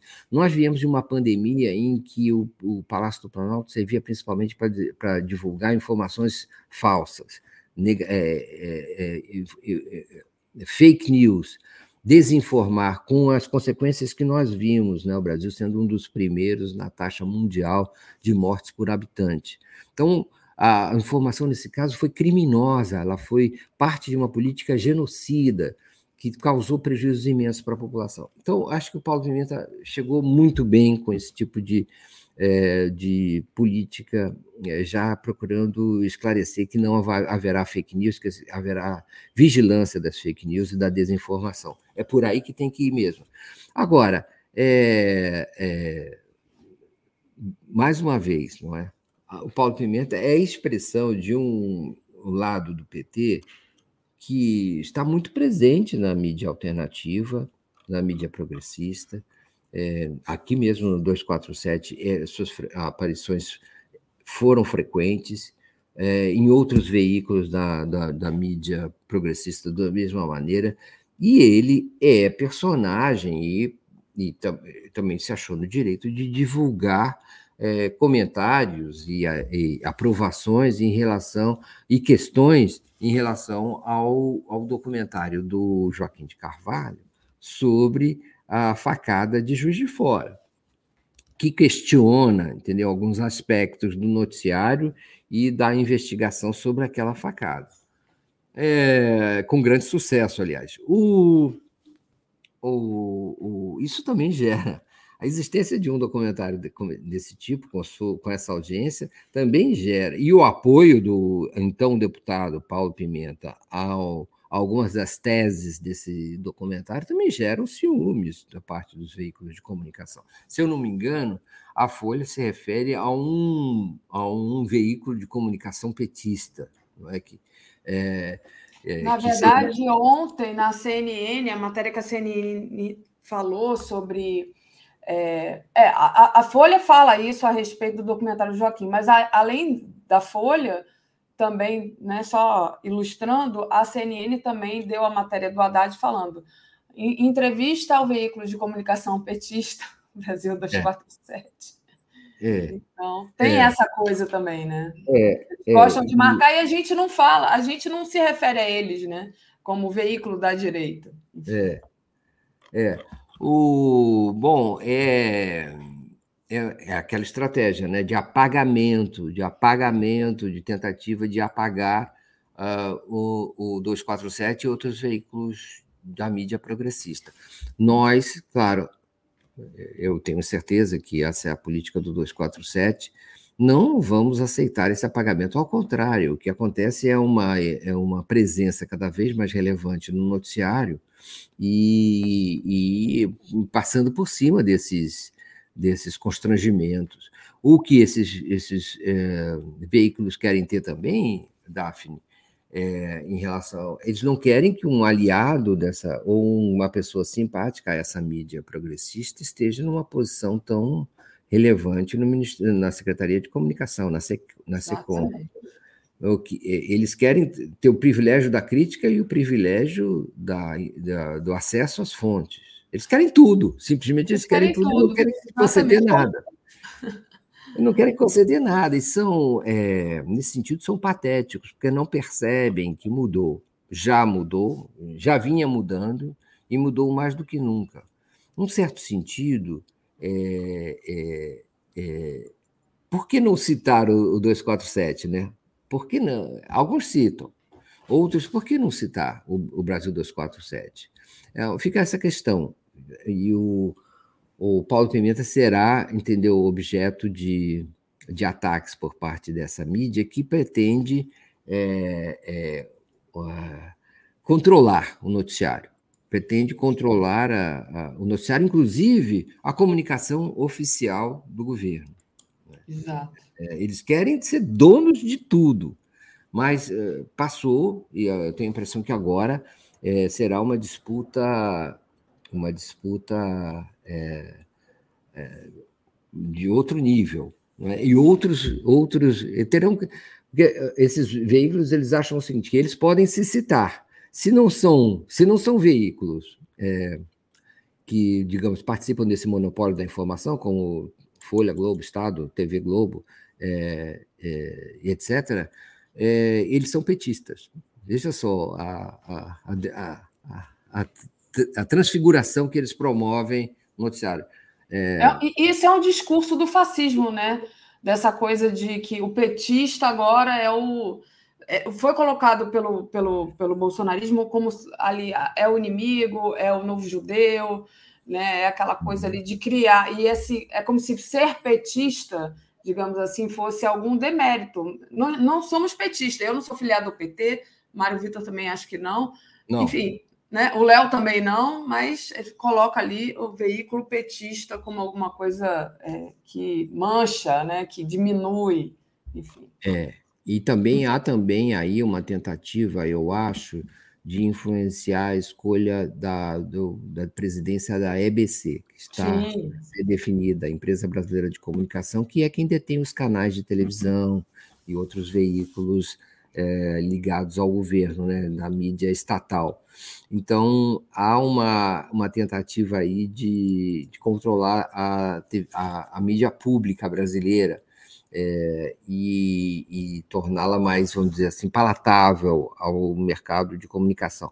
Há também, é claro, sempre por trás disso, uma disputa pela publicidade oficial. Claro. Os, os veículos tradicionais querem ter o um monopólio da publicidade, não querem dividir com ninguém e querem ter o, o, mais ainda desesperados que estão por causa da sua situação financeira absolutamente crítica, não é? É, então, dependentes que são da publicidade, ao contrário de outros veículos que não dependem de publicidade, porque tem um grande apoio dos seus, dos seus é, membros, participantes, do, da sua audiência. E porque tem um modelo de negócio mais é, modernizado, mais leve, mais adequado aos novos tempos, e, e porque também tem mais sentido para o seu público, né? e que está muito mais ligado a esses veículos do que é, os, os, leitores, os espectadores da mídia tradicional. Então há um, um, uma disputa aí e vão procurar, como em várias, em vários, em várias questões, vão procurar é, fragilidades ou que eles veem como vulnerabilidades é, dessa ligação entre, é, entre, de novo, não é, Daphne, entre mídia progressista eu diria até em especial o 247, e, e, e a nova ordem política criada no Brasil. É, é, eu acho que está muito. Tá, é, é, por aí mesmo, está muito bem. Vamos ver quem vai ser a pessoa da EBC, não é? Falavam é, em Antônia Pellegrino, Falavam em vários nomes aí. É, né? Antônio Pellegrini tem o Joelzito, né, que está também cotado. É, quem mais? Tem, tem vários nomes. Havia um mas baiano, eu me lembro agora desses dois. É. Havia também uma pessoa da Bahia, que eu não sei qual é o nome é, dela, que foi, me foi citado ontem, mas. É uma mulher? Não, um homem. Um homem. Um, uma pessoa ligada ao grupo da comunicação lá da Bahia. E, e mas é, parece que é, o nome que surge com mais força é o de é o de é o de Antônia Pellegrino agora. Ah, o que me foi citado foi Flávio Gonçalves, é, baiano, né? e ligado ali ao grupo do Wagner, do Rui Costa e do novo é, do novo governador Jerônimo Rodrigues. É, então a, foi citado também esse nome, mas parece que será o da parece que será o da Antônia Pellegrino a, a, confir, a confirmar porque essas coisas é, é, muito é, quer dizer se modificam ao sabor da muito, né? É, Mário Vitor, na hora deixa- da definição. Pode Deixa falar. eu te interromper um pouco para ler aqui os superchats que acabaram se acumulando e já passo novamente para você. Só, só um pouquinho, porque senão a gente acumula muito e aí não, depois não dá conta. O Centelha Vermelha, Jair fugiu da prisão ou foi dos financiadores? Pergunta ele. José Oeiras, não esquecer. Ah, o do José, o, o Mário Vitor tinha lido aqui no momento. Miriam Gold, Goldfeder mandou um super sticker. A Olga Ferreira dos Santos. O gado bolsonarista pensou que pudesse ter feito o mesmo que a vigília Lula livre. Foram tirados pelas portas dos fundos. É, vamos lá. O Ed Porrei. E os jagunços do mercado no Congresso? Nilza Helena de Souza. Super concordo com o Mário Vitor. E somando a isso, tenho o respeito que o Atus tem com conhecimento de cada pessoa, independente do cargo que ocupa. Professor José Neto, temos que parar de chamar essa mídia de corporativa, temos que chamar de mídia burguesa, que é o que eles são, até porque eles odeiam. Eletra Silva, a equipe da Marina Silva precisa transformar a esplanada num bosque urgente. É, eu que o diga que estou aqui toda ardida, que fiquei naquele sol. Eu e aqueles, aqueles, aquela quantidade de brasileiro que estava lá no dia primeiro, não tinha uma sombra. Geraldo Caçapava. Bom dia, desde quando o Lula está em lua de mel com a Globo? Abraço. É, a Cláudia Cazuca mandou aqui um super sticker e o Gilberto Provinel pergunta: Bom dia, Daphne Mário Vitor. Abrir o setor de comunicação aos grupos estrangeiros seria uma forma de impor concorrência. As seis famílias que controlam a mídia, pergunta aqui o Gilberto, e passo para você responder, então, Mário Vitor. Bom, de certa maneira, isso já está aberto, né? A CNN não é um grupo não é, nacional. Há aí uma espécie de colaboração entre, mesmo que a marca seja alugada, há uma espécie de supervisão da CNN internacional sobre a CNN brasileira. E quanto a abrir a, comunicação brasileira à, à competição internacional, eu acho que até que podia ser mesmo estudado, né? Não creio que tenha muita influência nisso, nisso que nós estamos falando, porque eu tenho a impressão que esses grupos viriam com o mesmo tipo de ideologia. Né? Você imagina o New York Times vir para o Brasil, seria a expressão do Departamento de Estado falando a respeito das coisas brasileiras. Ou, por, exemplo, o Guardian, que, é, especialmente nos últimos anos, adotou uma política absolutamente conservadora, é, antitrabalhista, anti-esquerda na Inglaterra. O mesmo Le Monde, agora comprado por, grupo, por grupos privados, é, com, absolutamente aliado ao departamento, à OTAN e ao Departamento de Estado americano e a Bruxelas. Então, poderia, sim, mas seria trocar os seis por meia dúzia, né? porque, no fundo, no fundo, há uma espécie de credo seguido por todos esses grandes veículos internacionais. É, é, o que acontece é isso. Mídia é isso, é uma espécie de um clarim é tocado lá em, em, Washington e todos os veículos do mundo, chamado mundo livre, saem repetindo em uníssono, em coro, aquilo que é tocado por um incrivelmente poderoso Departamento de Estado, ou né, no Brasil seria o Itamaraty americano, né, a área de política externa americana, projeção do poder americano, né, com suas imensas redações não é? e contatos e, organismos de lobby que, com, que constroem pontes com as redações de todos os grandes veículos americanos, e, e, daí por diante numa capilaridade impressionante que domina, digamos, todo o pensamento ocidental. Isso tudo é gerado, é gestado numa sala de controle do Departamento de Estado. É, então, é esse jornalismo viria para o Brasil, seria, mas isso já tem, já tem o Globo, já tem a TV Globo, já tem o Estadão, já tem a Folha, é, que se nutrem dos conteúdos que vazam de, desse mesmo Departamento de Estado e também das redações dos grandes veículos americanos, que são, no fundo, a cúpula dessa enorme é, rede não é, de vasos que acabam, é, é, como eu disse, de forma capilar, irrigando todo o sistema ideológico do planeta. É isso que acontece, é essa a forma como é, é, o, a informação flui nesse, nesse novo, é, nesse novo, nesse mundo né, da informação. Agora, eu queria, eu, vamos, vamos comentar um pouco do que, que a, você acha, Daphne, do que está acontecendo em relação à, política econômica. Você não acha que, que o Haddad está sendo recebido de maneira muito osten, ostensiva e com muitas hostilidades é, pela, pela mídia econômica, pela, Sim. Eu até passo para você comentar sobre isso e vou enquanto você vai falando, eu vou procurar aqui a charge que o Aroeira fez ontem é, do, a, do Haddad, achei aqui, peraí. Vou colocar aqui para você, que foi incrível essa charge, é, do Haddad sendo é, atirando contra o Haddad, né? Cadê? Mais um dia de trabalho no governo. Tá aqui, olha, que incrível a charge do Aroeira. Então, uhum os jornais né, atirando no Haddad. Bom dia, pessoal, bom dia, ministro. É, enfim, aí ele coloca aqui de volta ao normal. Mas é, é isso.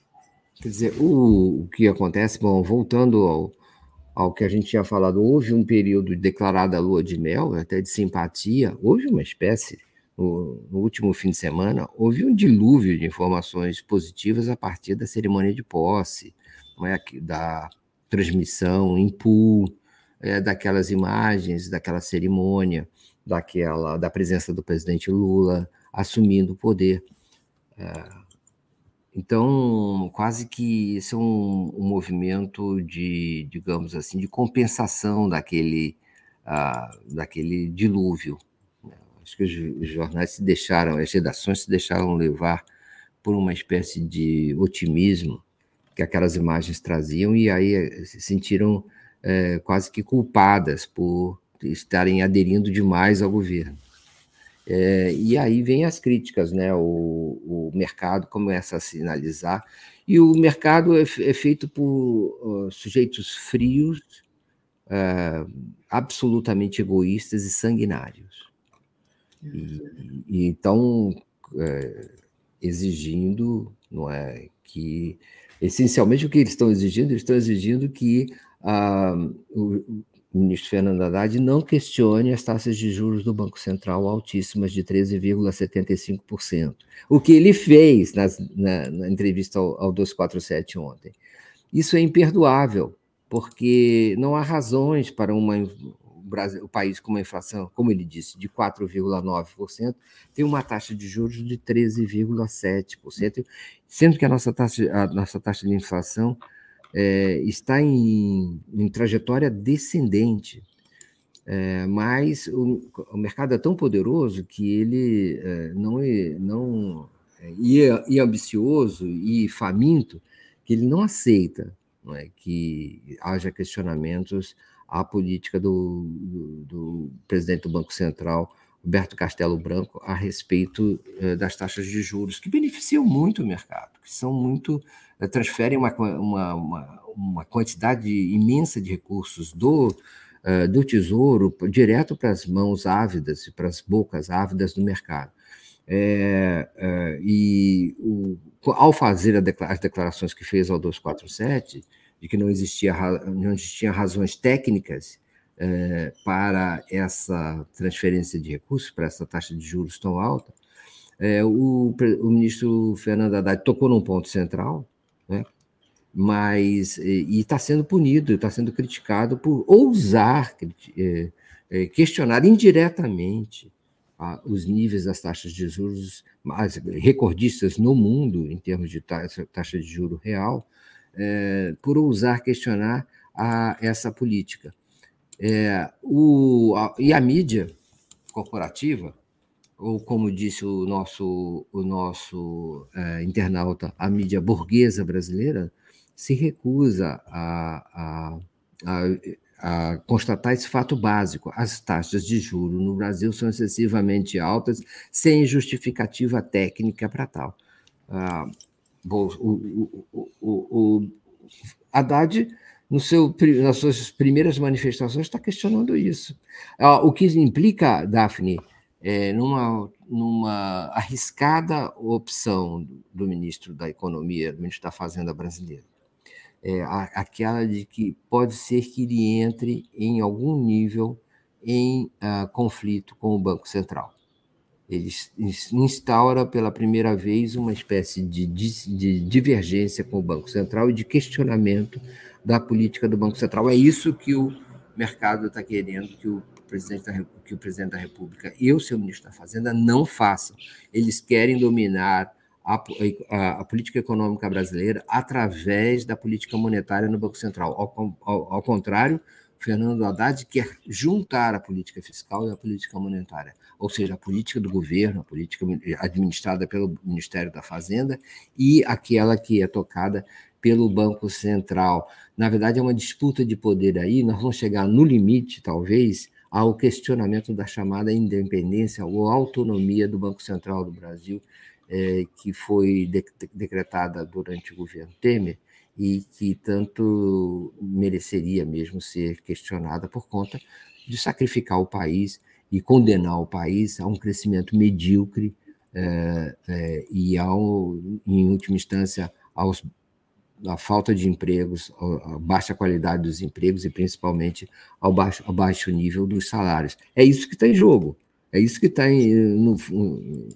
no fundo de, uh, das, das críticas dessa, desse tiroteio que a, que a, que a mídia burguesa corporativa exerce, exerce sobre o novo ministro da Fazenda, Fernando Haddad, já nos primeiros dias da nova administração, sem lua de mel, ao contrário do que vem se divulgando é, mais recentemente. É importantíssima essa, essa tua análise e a gente sabe que é, é um tiroteio muito pesado, né? Esse. Deixa eu só trazer aqui uma, uns superchats que ficaram. Geraldo Caçapava, no discurso histórico do Silvio Almeida, o JN não passou de 10 segundos. E do Cláudio Cazuca, que mandou aqui um apoio para a gente. Obrigada. Vão deixando o like aí. A gente já está terminando, Mário Vitor. A gente só tem mais dois minutinhos. Mas só para é, colaborar com essa questão de como se ataca né, o, o, novo governo e como se passou o pano para o governo Bolsonaro, tem uma matéria aqui, é, o Bolso, no, no nossa home, né, entrou agora. Bolsonaro torrou 65,8 bilhões em reservas internacionais ao longo de quatro anos do mandato, diz o Banco Central. Né? Então, no acúmulo dos governos de Luiz Inácio Lula da Silva e Dilma Rousseff, de 2003 a 2015, ambos do PT, o volume de reservas internacionais chegou a 368,7 bilhões. Então, é, eles gostavam de dizer que o, o PT quebrou o Brasil. Né? O PT juntou dinheiro, juntou reservas nacionais para o Bolsonaro torrar tudo. Né? Então, só para é, trazer essa última matéria que entrou aqui no, na nossa home, né? Notícia fresquinha de agora, e dizer que são sempre dois pesos e duas medidas. E passo para você, é, fica livre, Mário Vitor, para finalizar aqui, para a gente finalizar o bom dia de hoje. É, sobre as reservas internacionais, há duas perspectivas, né? Parece que elas também não são isentas de. Elas são fundamentais para a estabilidade do, do país. É preciso ter um volume grande de reservas internacionais é, para que a nossa moeda seja minimamente respeitada e para que não fiquemos ao sabor de é, recursos internacionais para fazer frente às, aos compromissos do Estado brasileiro. Não é? Coisa que, por exemplo, acontece na Argentina em vários outros países, na Turquia, não é? em outros países que de, dependem de, de recursos é, poupança estrangeira para fazer frente aos seus compromissos. Né? Poupança, eu quero dizer recursos, né, do, geralmente cedidos por bancos internacionais, em última instância pelo Fundo Monetário Internacional. Ah, então, o Brasil tem uma invejável situação de estabilidade, como gozou poucas vezes na sua história por conta dessas reservas acumuladas durante o governo, principalmente durante os dois governos Lula. Agora, elas não deixam de ter alguma, alguma é, incidência de, de é, pesar sobre também as contas internas, porque elas são é, fatores de despesas também para que elas sejam mantidas, é, para que a, a, se faça frente a, a, vamos dizer assim, a, acumulação delas. Então, algum nível de dispêndio é, é, é necessário e foi, foi, foi exagerado no governo Bolsonaro, foi simplesmente fora de medida, que se gastassem 60 e tantos bilhões, torrassem 60 e tantos bilhões das reservas brasileiras. É, quero crer que parte disso também tem a ver com a pandemia, sabe, Daphne? e com as uh, importações que foram necessárias fazer, que foi necessário fazer e com as flutuações dos preços do petróleo ao longo desse período algum algum desses recursos deve ter sido usado também para minimizar os efeitos das flutuações das cotações do petróleo internacionais é isso muito bom. Mário Vitor, te agradeço demais essa companhia aqui. Para quem perguntou é, onde está a Tereza, a Tereza tirou três dias de, de folga, né? Merecidos. Três dias não, na verdade dois. Eram três, mas acabou com essa confusão da saída da Gisele. E então, é, hoje a gente teve o prazer aqui da companhia do Mário Vitor, mas já vou dizendo, gente, já vou adiantando aqui, eu vou capturar o Mário Vitor para o Bom Dia também, tá? Porque eu acho injusto o Boa Noite ter o Mário Vitor e o Bom Dia não ter o Mário Vitor. Então, se preparem que eu vou eu vou capturar aqui, vou é, trazer o Mário Vitor mais vezes. Foi muito bom estar com você, Mário Vitor. Obrigada. E a gente vai caminhando aqui juntos. Eu que te agradeço. Da minha parte, será um prazer imenso. Muito obrigado pela generosidade, obrigado pela audiência. Um abração para todo mundo. Um beijo para você também. Tchau, tchau. Beijão, Mário Vitor. Beijão. Gente, só vou agora aqui ler os, a programação né, da TV hoje. Então, às 10 horas, O Mundo Como Ele É. Lula, presidente, é o novo Brasil no mundo. Às 11 horas temos o Giro das 11, posse de ministros é catártica, com Ana Georgina e convidados. Às 13 horas, Pelé e Lula, os dois brasileiros do século, com Breno Altman e Paulo Nicole. Às 14 horas, Fernando Haddad, o legado do Bolsonaro é um rombo de 300 bilhões. Alisson Mascaro avalia os primeiros passos do governo Lula. Silvio Tendler, um nome da cultura do Brasil na Unesco. 17 horas, Silvia Almeida pro, promete não esquecer os esquecidos. Vocês existem e são valiosos para nós. 18 horas, Léo Quadrado, 18 e 30, boa noite, 247, 21 horas. Paulo Teixeira, ao assumir o desenvolvimento agrário, reiniciamos o desafio de erradicar a fome. Às 22 horas, a gente tem o dia em 20 minutos, e às 23 horas, a live do Conde. Queria pedir muito para vocês deixarem o like aí para gente, compartilharem essa live e vou me despedindo aqui de vocês, gente. Muito obrigada pela companhia de vocês, é sempre muito bom. Beijão, valeu.